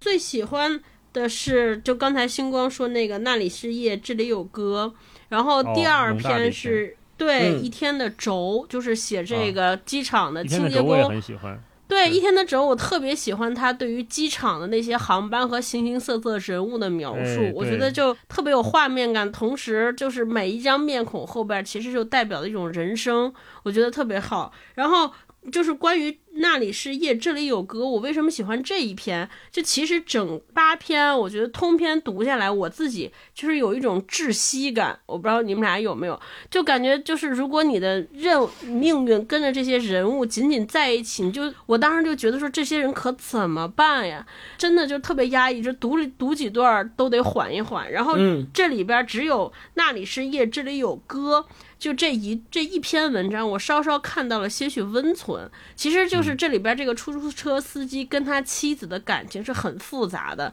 因为这这个出租车司机多交代几句，就是他是属于家家庭的弃子，就大家都觉得这个人不不不上进，就相当于被。亲戚都从家族当中踢出去了，他没有办法，只能去开出租车。在开出租车的过程当中，他遇到了一个中中中国其实是偷渡来的朝鲜族姑娘，然后在一起结婚。朝鲜族姑娘本身之前在韩国的生活也非常非常特别的艰辛和困难，干各种各样特别劳累繁重的体力活，收入也很低。然后他妹妹还。不小心在这个过程当中眼睛受伤了，所以这个女孩相当于她用她的双，对他只能用他的双手养活着也是在中国的一家老小。结果，所以这两个人的爱情的结合，其实是看到了相互在这个像在水中憋了很久的人，互相互为对方的一个氧气面罩或者一个氧气瓶。可能在一起就就就在一起，互相在身上找到一些依存和温馨。结果恰恰不巧的是，这个男子的妻子跟他结婚很很快，没有几个月之后就被确诊确诊了癌症，所以他的生活，他们俩的生活就一下更加跌到了谷底。这个时候，很多人他的同行就开始质疑他妻子跟他婚姻的这个纯粹性。对对对，就说哎，这是不是因为他早就已经得了癌症了，所以那个他才和你结婚？就用我们说，就是找一个付款的人这么一个人在生活，甚至他自己过了一段时间之后，被这种不堪重负的生活重压之后，他甚至也开始倾向于相信这些人的结论和判断。在妻子得癌症最疼痛的时候，他跟对他妻子做了一些特别暴，也不是暴虐吧，反正的暴力的事情。哎，最后他妻子走了，还是在想念。我觉得这是他一波几折之后，我觉得看到了有一个也挺残忍的现象，就是我们老说说，就是叫什么贫贱夫妻百事哀。真的是我们能在这个故事里边读到，其实他们中间有一段挺如胶似漆的爱情，待会儿我给大家分享一下。但是这些感情在残忍的、穷困的生活面前，真的是不堪一击，甚至连这些感情都会被深深的质疑。哎，我就读到过程当中，真的是百爪挠心。嗯嗯嗯，大老师，我也喜欢很多篇啊，我最喜欢的应该是第一篇，是你的夏天还好吗？因为这个我。读了很多遍之后，是的，呃，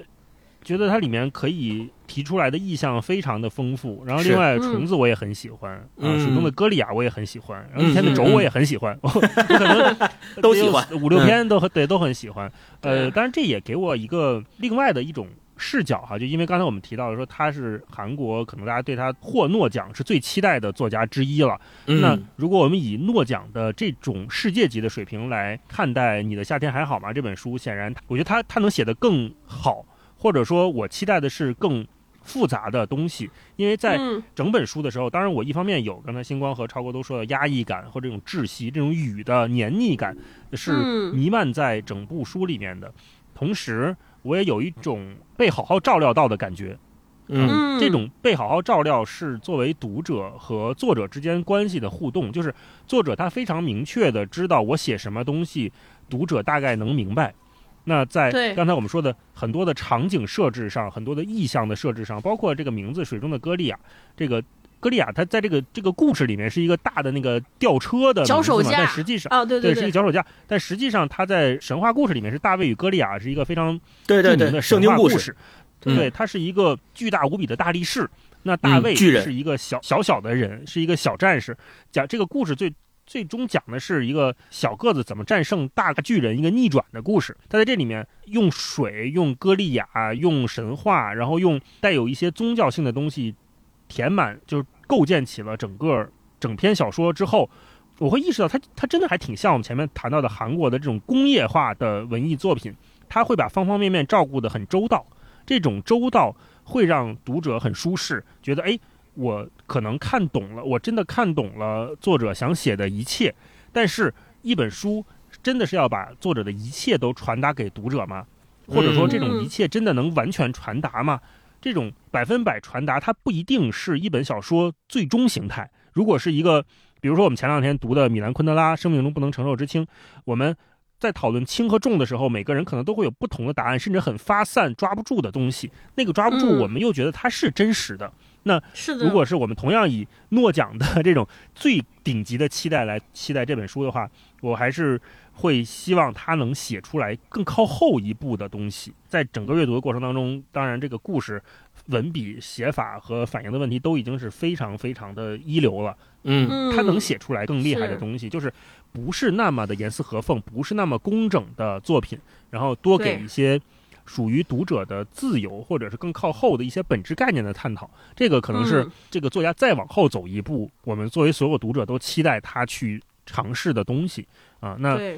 我们接下来可以就进入这个片段分享环节哈。刚才我们都说了，对这本书赞誉有加，爱欲有加，我们就每个人来个一两段吧。那请超哥先来。好，好，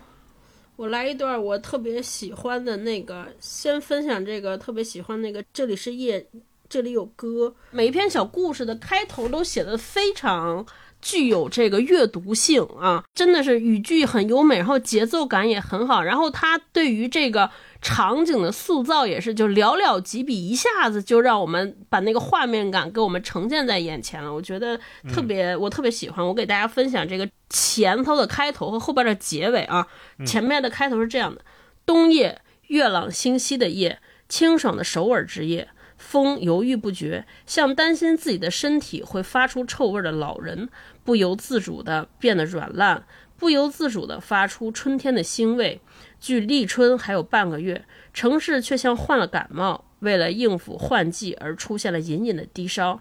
我的座位在哪儿？磁带里流出遥远国度的语言，尽管没有人看，龙大还是尴尬地跟着朗读中国语基础绘画。我的座位在哪儿？冷飕飕的夜晚，似乎只想让知道的人知道，从立春标牌上面落下的粒子悄悄混入风中，磁带静悄悄地转动。黑暗的出租车里，计价器和仪表盘闪闪发亮。我当时读完就有特别特别清晰的画面感。然后这是开头，后边的结尾就是有大老师说那个特别严丝合缝的感觉，就非常之工整。每篇也是，嗯。龙大又听了几盒磁带，再见，明华说一句再见，龙大跟着说一句。今天天气真好，龙大跟着说：“今天天气真好，不用担心。”明华提醒龙大，龙大也用同样的话作为答复：“不用担心。”抓着方向盘的手上不断冒汗。龙大在四个声调之间徘徊，不使用衬衫擦手。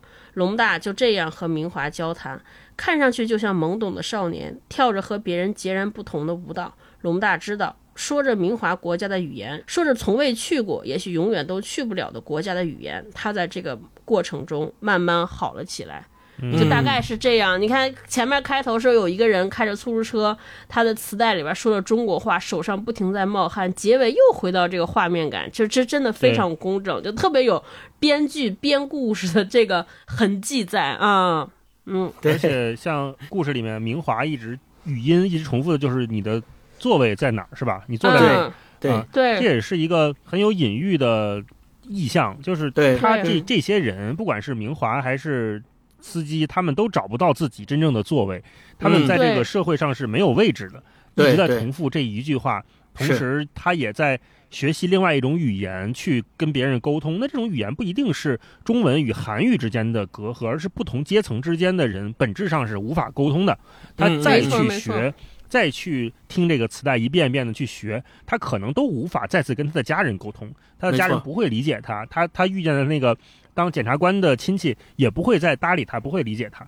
当我们看到这些意象已经如此分明的摆在读者面前的时候，有时候会觉得，哎，能不能再多一点？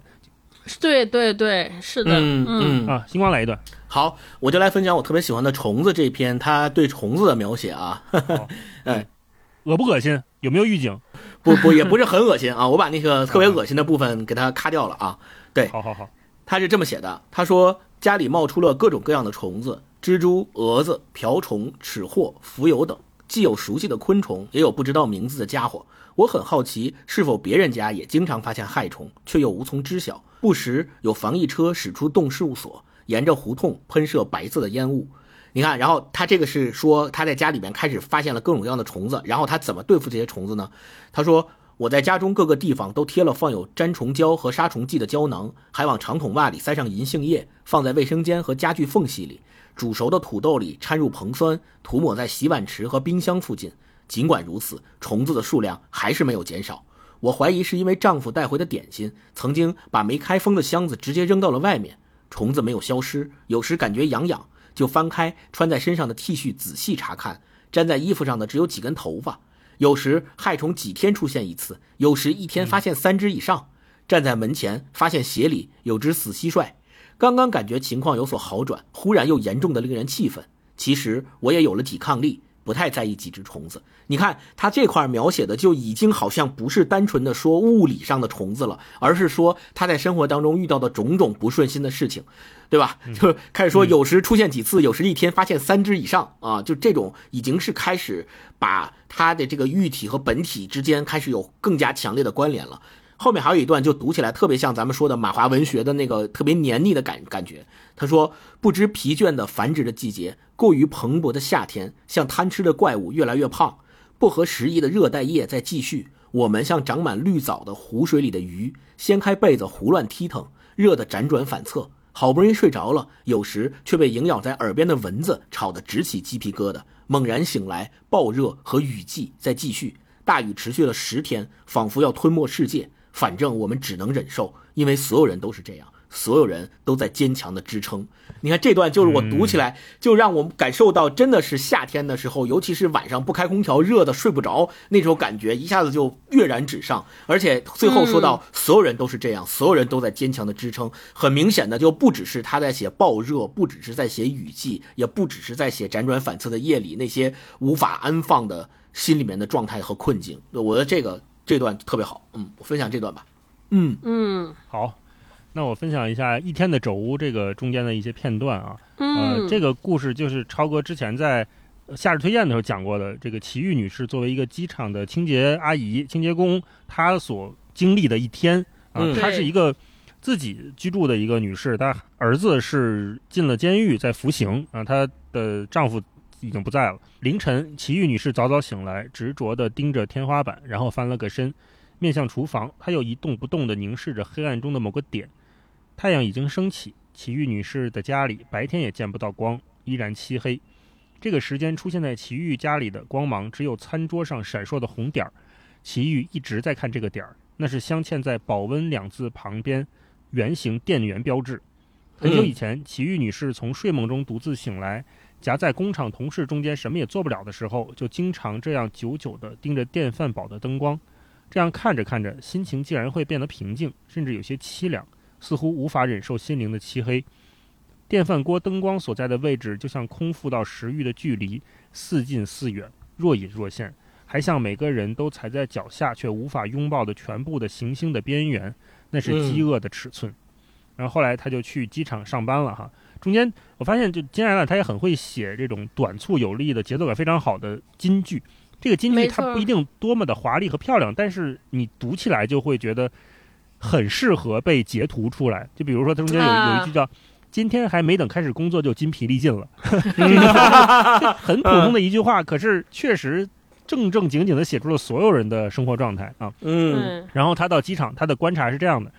机场里挤满了利用长假去海外的人们，聚集在国际航班入口前，有的去宿务，有的去芭提雅，有的去香港，少数去巴基斯坦或者哈萨克斯坦、埃及。候机楼的天花板很高，空气中充满了淡淡的兴奋和疲惫，以及交谈声。登机楼和交通中心、停车场也是一样。新闻说，本次节日去海外的人数达到四十五万。平时仁川机场的出境人数是三万左右，算得上规模巨大了。尽管内部风景充满活力，然而从外面远远看去，仁川机场却静得出奇。机场大巴里安静得犹如去掉声音的新闻画面，空旷岛屿上孤独盛开的文明之花，大概就是这样吧。复杂而庞大的现代化系统以静态形式祥和运转的时候，那种万无一失带来的奇怪、压力、宽慰，亦或美丽，也存在于机场。人们在绵长的高速铁轨或者优雅的悬索桥、发电塔里，也会有同样的感觉。唰，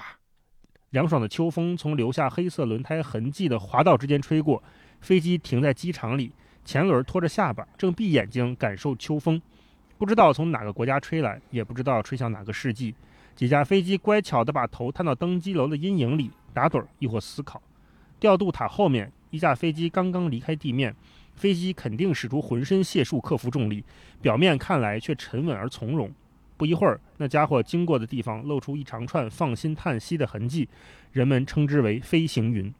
嗯时值秋日，熟透的阳光射向机场各处的格子花纹窗户，机场内部被巨大的玻璃窗整体包围，到处都悬挂着日光灯，已经充满了光芒。热辣而深邃的秋阳为机场内部增添了光彩，太亮了，亮得几乎爆炸。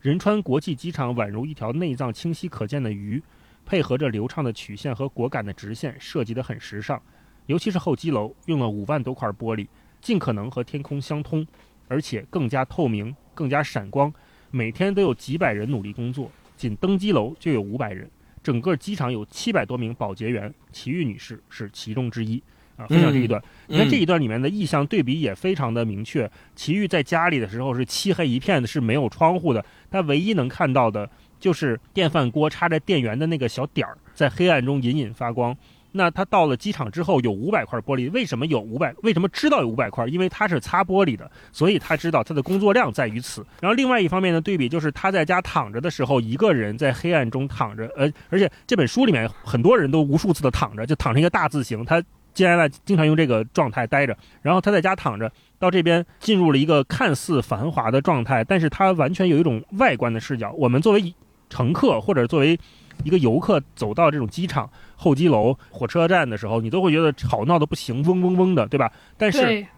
它会有一种脱离出来的视角，就是从外部看到仁川机场风景静得出奇，像去掉声音的新闻画面。嗯这又是奇遇女士她个人的观感，就是在他心目中这一切是很平静的，因为他也知道他也不会走，他也不会出去，就把奇遇女士的生活状态和她的精神状态做一个鲜明的对比，有黑暗，有嗯有白天，有透明的，有看不见的，我还挺喜欢这一段教科书级别的书写。好吧，那我们 再来一轮，嗯好吧？那超哥先来。好，嗯，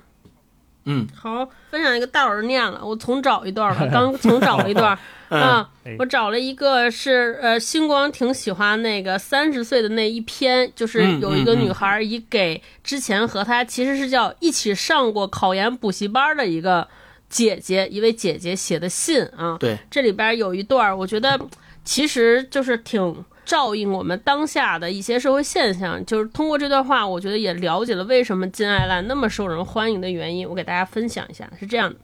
姐姐，秋意渐浓了，往窗外看，几棵银杏树在风中噼里啪啦地甩着头发，以后还会更冷吧？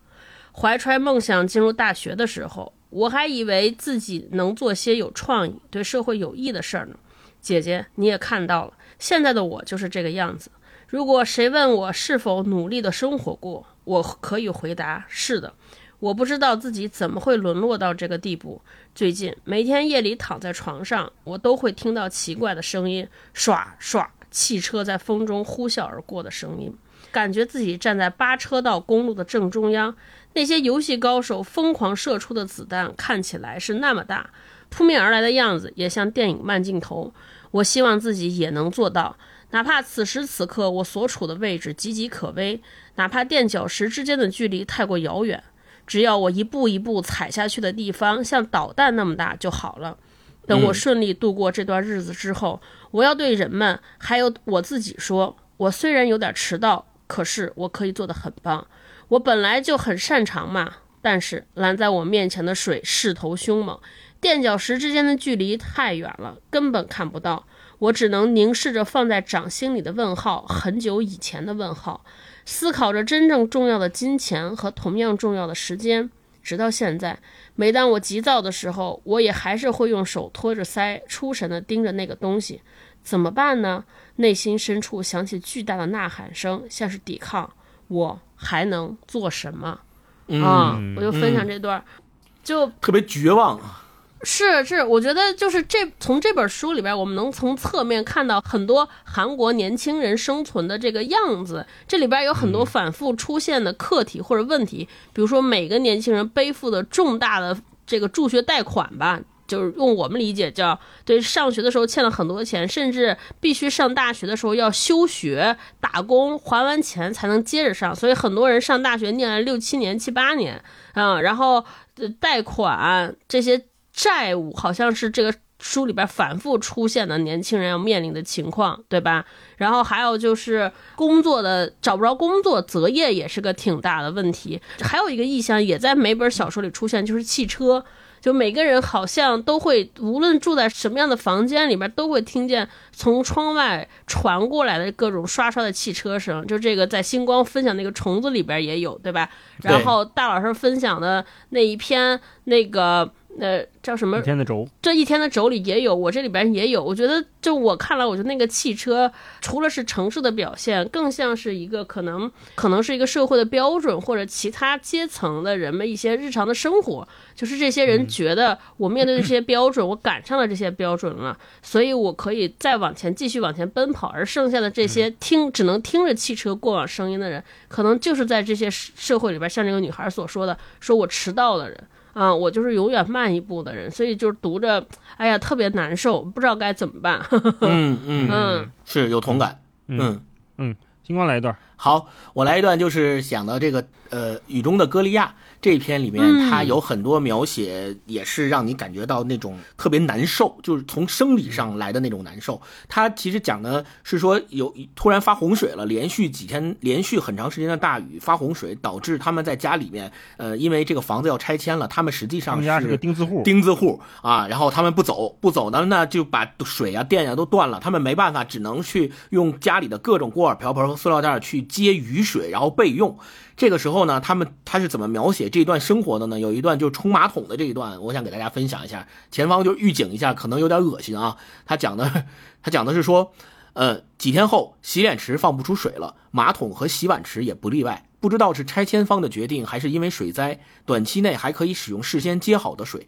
更让人担忧的是停雨之后的事儿，每天只刷一次牙，撒尿去外面，大便比较麻烦。办法倒是也有几个，可以到公寓内的空房子里解决，也可以拉到提桶里扔到半空，还可以接雨水冲洗马桶。无论什么办法，问题在于高湿环境里要命的臭味。小便洒在阳台上，大便用桶里接的雨水解决。一次不可能提太多雨水，只好经常上到楼顶，看到马桶里荡着漩涡从洞口消失的污物，就能清楚地勾画出被水淹的城市有多么肮脏和恶心。那是人类从地上取得的东西和排泄到地下的东西交汇的地方，动物的尸体和人的尸体，甚至连沉睡的亡者的魂魄也摇摆着混杂的地方。这样的地方，谁都不想陷入，也不想进来。你看，就这一段，我就觉得他真的是特别好的描述出一个玉体应该是什么样子的，谁都不想陷入，也不想进来。但是我们要知道，这个小说里面的主人公恰恰就困在。这个谁也不想陷入，也不想进来的地方，成为了一个钉子户，没有办法。后来他们因为洪水越来越大，他们没办法，只能离开自己所在的房子，然后编了一个小竹筏，他带着他妈妈的尸体去漂流，去外面漂流。后来还不慎把他妈妈的尸体丢掉了，他自己只能一个人在洪水里挣扎。这篇小说的最后，他写的是。这样走下去，说不定我会感冒，不知道船能支撑到什么时候。我急切盼望天黑之前得到救援。就他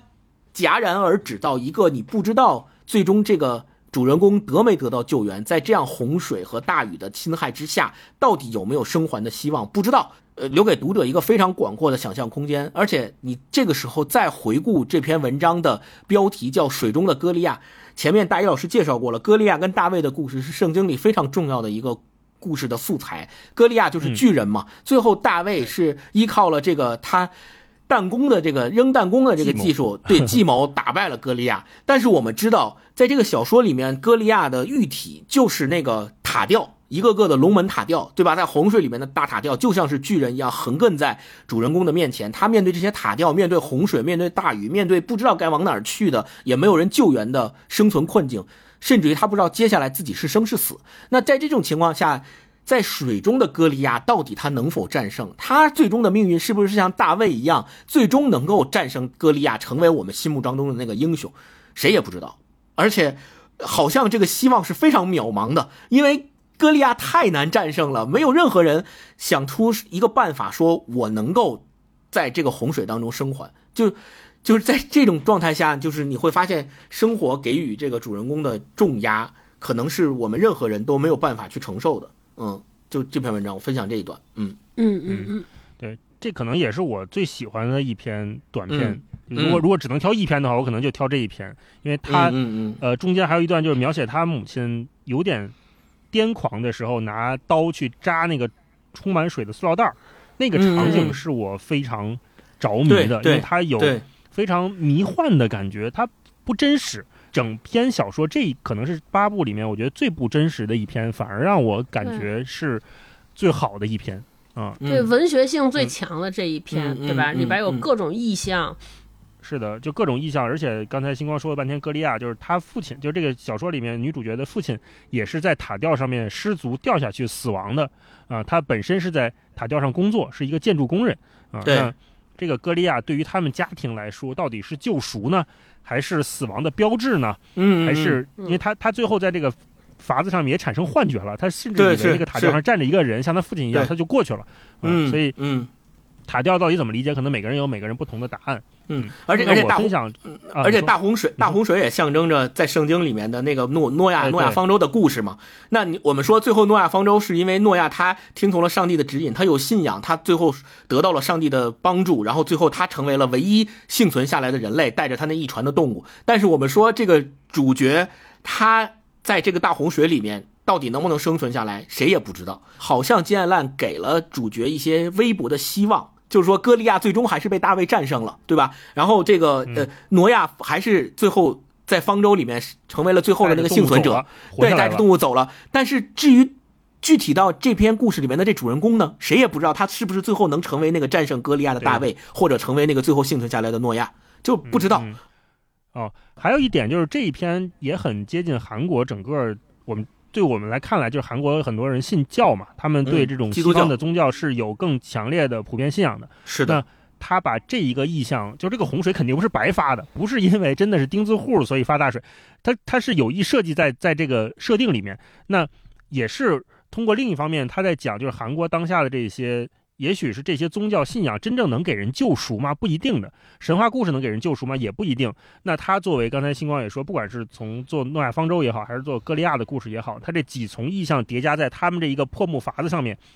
他接下来。并不能产生神迹，我我不相信他产生神迹，甚至我觉得他到后面是死是活都不确定。他就提出了一个非常明确的质问，就是我们平时的那些坚固的信仰，那些歌利亚，就是我们去到韩国很多地方都能看到各种教堂嘛，对，各种教会的这个，当然韩国所谓的这种邪教也很多，对吧？嗯，那这种纷乱的教义到底能给人带来什么样的真正的救赎，还只是幻觉，还是只是他看到那个他父亲站在塔吊上的那个幻觉呢？都不一定。啊，那我分享一个，就是第一篇《你的夏天还好吗》这一段，呃，是讲一个女孩，她被学长叫去帮忙，然后到了之后，她才发现她是要拍摄一个大胃王的比赛现场。她作为她到了之后才知道，她被学长视为就是陪着大胃王一起吃的这个叫什么竞争对手。反正大胃王肯定是赢，呃，他是作为其中的在台上也要拼命的去吃热狗的这么一个人，他才知道原来我在我仰慕的学长心中原来是这么一个形象啊！这个是他进入录录影棚之后的状态。他说，刹那间辉煌的照明遮蔽了我的视野，令我神情恍惚。摄像机镜头很陌生，人们好像在参加假装开心的奇怪派对。拿着提示卡的喜剧演员介绍主人公：世界吃热狗大赛冠军，美貌的旅美女侨胞苏珊里。华丽的灯光之下，她伴着迎宾曲登场。她是那种经过适度日晒、看起来很健康的西式美女，脸上带着奇妙的自信和自我满足感。我冷冷地站在右侧最尽头，她为首，左右各两人，共四人。一个是女柔道运动员，另外两个是男举重运动员，而我被介绍为普通职场人士。主持人和苏珊里进行了常规而无聊的对话：什么时候发现吃的潜质？周围人有什么反应？平时饭量有多大？等等。大胃王比赛不能重拍，因此不能出现失误。工作人员遵守事先定好的承诺和规则，慎重行事。随后，道具组拿来长桌子，上面堆放着无数令人作呕的热狗。关键是看谁在十分钟之内吃掉的热狗最多。胜者已经确定了，不过辅助演员们的身材也不容小觑，足以刺激观众们的好奇心。铃声响了，选手们开始急匆匆地往嘴里塞热狗。仿佛只有这样吃才能取悦观众，仿佛他们出现在这里就是为了这样吃热狗。苏珊很从容，她似乎把暴食当成技术，老练而优雅地吃着热狗。首先分离面包和火腿肠，然后狼吞虎咽地吃掉火腿肠，然后蘸着水吞下面包。每个动作都准确而迅速。不知为什么，瘦女人贪吃的样子竟然很性感。相反，辅助演员们的吃相却显得凌乱而笨拙。举重选手察觉到冠军的要领，也跟着模仿。却无力追赶苏珊的速度。嗯，我低垂着头，消极地嚼着热狗，不过还是打算尽力而为。也许是画面不好吧，导演大喊起来。前辈摸着耳麦朝我跑来，我伏在桌子上专心吃着热狗。我想尽量不让摄像机拍到我的脸。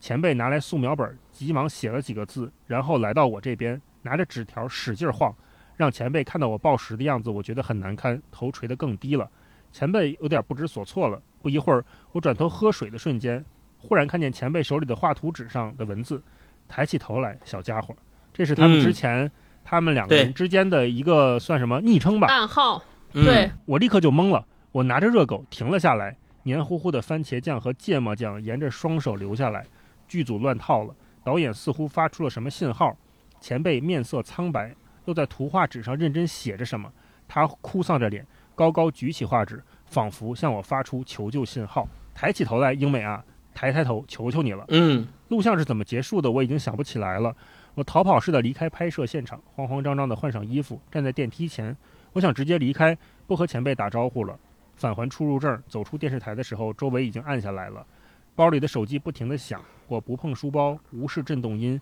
径直往前走。我摇摇晃晃，好像挨了揍。我想尽快离开。当我站在地铁站前的人行道上时，听见有人焦急地呼喊我的名字。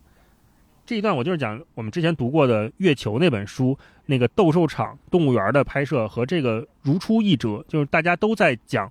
被聚光灯照耀下的个体的状态，我们是处于表演还是被迫表演？而且这个，嗯我作为主人公，他前面说了，这个英美他是最讨厌做这种真实的游戏的一个人，他在 KTV 是嗯非常拒绝这种游戏的。可是因为对前辈的喜欢、爱慕，爱慕对，啊、或者是敬仰，他接受了前辈的邀请。其实前辈是骗他来的。前辈本来说，就你来当个背景观众就行，坐着不用动。他来了，可是前辈说所有的这些话的时候，都知道实际要拍摄的是什么，是前辈一步一步把他框到这里，骗到这里的。那前辈是一个原来我们看起来是一个挺善良的人，他还有还是对对哲学什么感到好奇的一个人。他到了这个公司之后，中间有一句写这个前辈不能再接受任何失败了，就是他也是在整个系统里面被压榨的一个螺丝钉，他也没办法，所以他只能去坑别人。就是他坑英美和后面这个三十岁那那一篇，就是传销组织相互之间的介绍去坑了学生，本质上没有区别，都是对，这个所谓绝望的人，他们在寻求唯一的帮助，跟刚才星光分享的在雨中那一篇也没有什么区别，就是在求救。好吧，那我们片段分享就到这里。最后我们再简单聊一个话题吧，就是，呃，一个是三十岁，这是在金爱烂的整个写作章当中好像还挺重要的一个意象，因为我们也都知道三十岁这个概念，也许对于我们这一代人来说变得愈发的重要，越发的被提出啊、因为我们到了三十岁，基本上是你脱离大学、脱离学校，然后进入工作几年之后，开始对社会有了一定印象的阶段。那这样的社会形态对于我们每个人来说是陌生的，是我们在前几前几年上一辈父辈的经验当中无法看到的。所以，我们好像在这个阶段不得不开始面对自己唯一的新的一条路。我们不知道怎么跟这个社会相处，我们也不知道怎么跟自己相处，甚至不知道跟怎么跟自己的朋友相处，因为我们的一切的行为模式跟我们父辈的三十年前、二十年前都已经产生了极大的不同和断裂啊。所以，我想问问你们，那咱们都快四十的人啊，这三十岁 对你们来说是不曾经是不是个坎儿，或者你们有没有过这种年龄对你本人的影响？然后这本书里面也当然也也可以顺着提最后一个问题，就是这本书里面提到很多我们说这个形形色色的人面临困境，赤裸裸的暴露在现实之中，却在寻找渺茫的希望。这个跟三十岁或者跟年龄焦虑有没有什么你们认为的关系啊？星光，嗯，我其实从三十岁开始，我每年不是从那个时候开始就有焦虑，我从那个时候开始每年都会有这种焦虑，而且到现在已经 三十五岁了，这个焦虑可以说是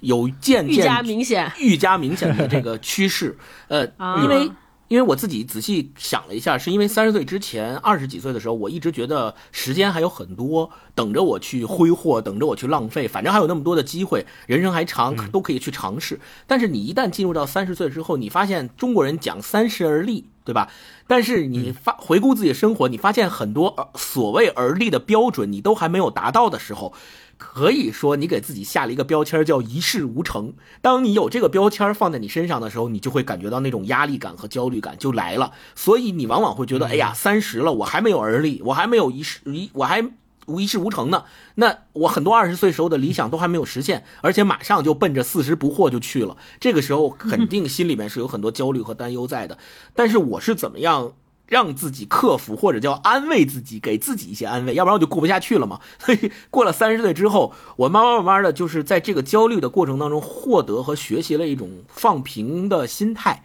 就平稳的心态。虽然还是有一事无成的焦虑，总是有这个标签儿像一个大牌子一样压在自己的头上，但是我也知道了很多事情，它是需要时间去慢慢沉淀的，不是我着急能解决的。说我在三十五岁之前一定要实现我二十五岁的时候的一个理想。不是我现在立下这个目标我就能做到的，它很多事情的因素并不在我自己手里去掌控了，它可能会分散在各个客观的、主观的地方，我没有办法让自己那样的去着急实现这个东西，很可能到了那个时间点就没有实现，那怎么办呢？还活吗？就是这这个问题就很很明显的摆在摆在面前了，所以很多时候就只能慢慢来，会安慰自己，慢慢来比较快。嗯、超哥呢？作为人间清醒，你有没有这种金爱烂笔下的那种焦虑？我那天看咱们不是出去提提的时候三十岁，我一算，哎，三十岁的时候我应该是二正在二零一六年，就二一六年一七年，我觉得对于咱们三个人来说，可能在职业上的焦虑不存在，因为我们还比较幸运，赶上了当时互联网的大潮，可能而且是那个高潮的萌发点，所以那个时候就是有一种狂妄，就是觉得自己无所不能，我可以就是突然间有一个一瞬间，就好像人生站不能说站在顶峰，但是你知道你的人生好像无可限量，有那个冲顶的可能性。然后正好是 我是到三十五岁来临之后，我倒没有那个焦虑，但是我突然间觉得明显感觉到了一个人的沉稳，或者是一个人对于自己生命清醒的认识。我觉得就是三十多岁人有一个挺大的变化。就是这本小说里边有一篇也在写过，呃，是两个女孩的对话，就是一个哎，我忘了是哪篇，就有一个学长对另一个女生，那个女生就说，哎，说我二十多岁的时候就觉得这个男的都也就那样，不值得依赖，然后我的人生充满想象，可是来到了三十岁的时候，突然这个想象和幻想都被打破了。一个人像大佬说，当一个人来面对世界的时候，好像觉得自己。以前觉得自己无所不能，来到三十岁之后，突然就觉得一个人独立社会之后，就觉得自己好像啥也不行，就是有特特大的变化，因此给自己产生了很大的冲击。突然知道，就是三十多岁之后，你离开了那个喧嚣的场域，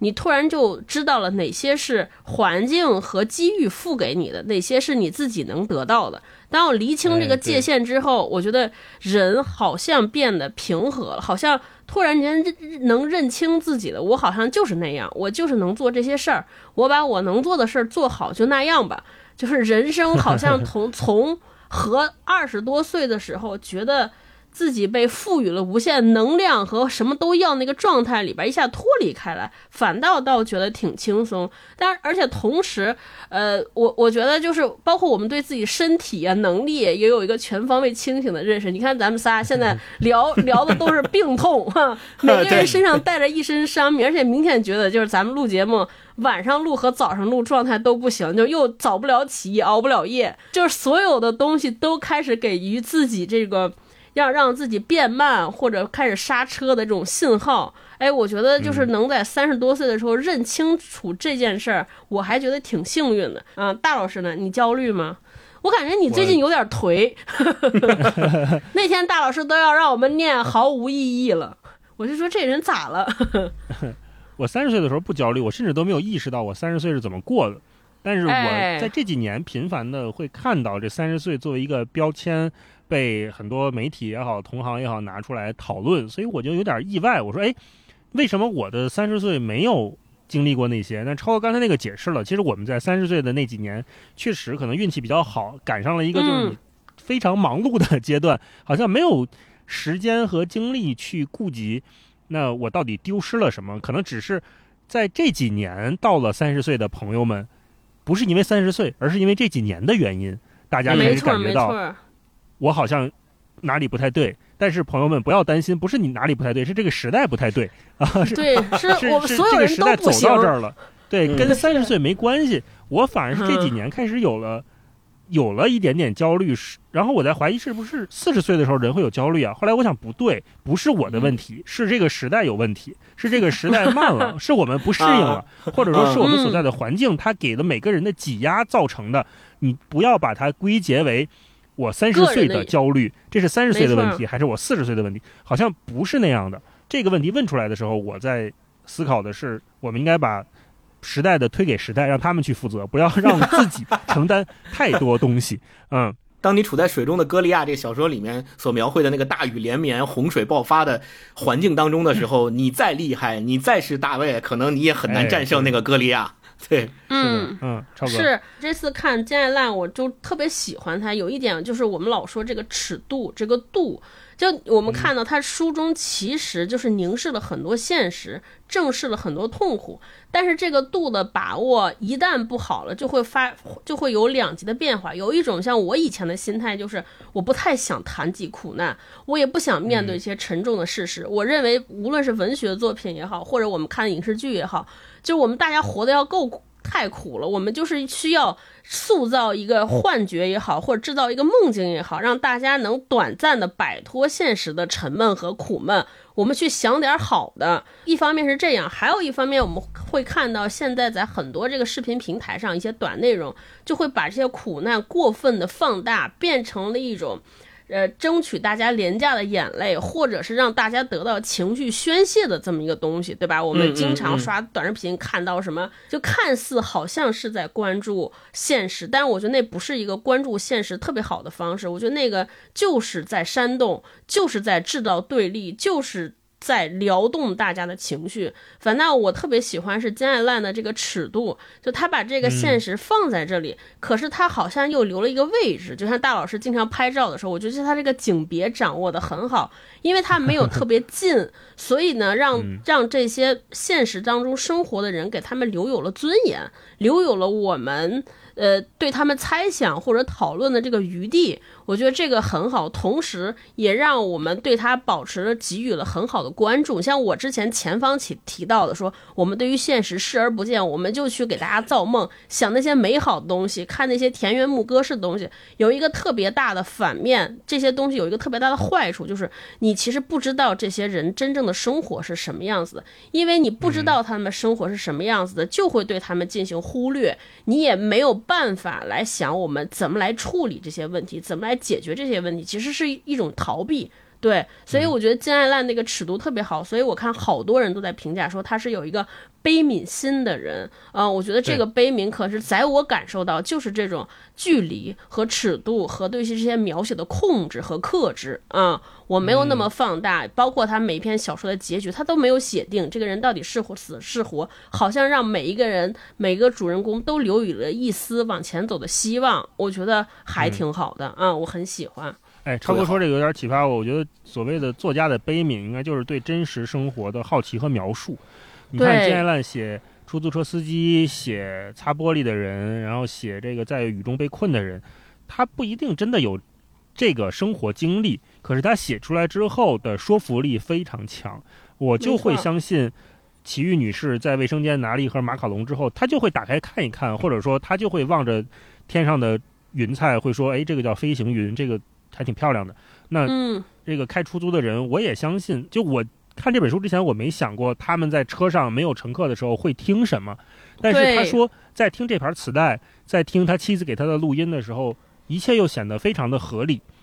让我愿意相信他确实这个人就是这么生活的。那这个是作家非常了不起的功力，也是我们在阅读所有的文学作品时候应该保持的那种开放的好奇和接受描述的尺度。我觉得金爱烂给我的最大启发在于他用手术刀一般精准细腻的笔触去扒开了那些人藏在背后的。你可能看起来恶心、肮脏的现实，但是在这种腐败和困窘背后，你除了对他有共鸣之外，你能感受到藏在他。作者背后的一种感情，还是对他们有同情，而且在同情之中有希望。就像咱们屡次提到的《水中的歌利亚》的那个题目一样，我还是相信，最终他为什么用《水中的歌利亚》作为题目，就是他觉得大卫最终还是会战胜歌利亚，最终我们还是能够逃离所谓的那片洪水，逃离生活当中的这些不堪、这些肮脏、恶心的东西，以及哪怕是在那个房子里面面对不断冒出来的虫子威胁的。夫妻，他们最终也能过上他们想要的生活，也能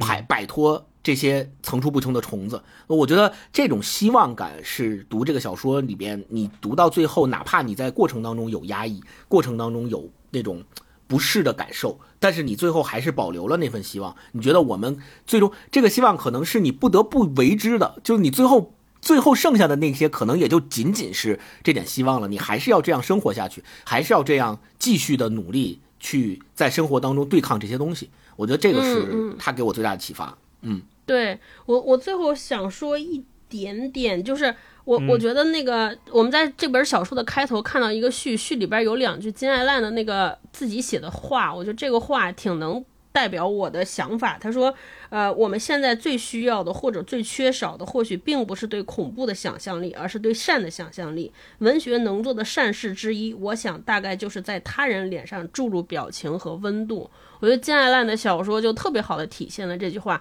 就是与给他人表情脸上注入表情和温度的相反是什么？就是把我们每个人具体的生活脸谱化。对，我觉得就是。”对，就是把把我们的细节都抹掉，感受都抹掉，就是呈现一张张的脸谱给，而且而把它抽象成一个符号，甚至是一种现象。金爱烂没有这样做，确实是值得我们学习的地方。嗯，好，那我们今天。这个节目就跟大家聊到这里，时间也不好短了。希望我感兴趣的朋友都有机会可以读一读《你的夏天还好吗》这本书，让我们共同保持对善的想象力。也欢迎朋友在留言区说一说刚才我们前面提到的哈，如果你对韩国文化的那个印象比较深刻，跟我们分享分享你的那个启蒙作品，或者你第一次看的那个作品是什么？啊、嗯我们也会在评论区选出五位朋友送上《你的夏天还好吗》这本纸质书一本，希嗯，望阅读愉快。啊好然后最后这个书里面频繁提到的一首歌是崔浩谢的《岁月流逝》，嗯啊，也是一首老歌了，是一个五十年代、五六十年代的一个韩国的流行歌手。这首歌非常好听，放给大家听一听。好，我们今天就跟大家聊到这里，我们下期再见，拜拜，拜拜，拜拜。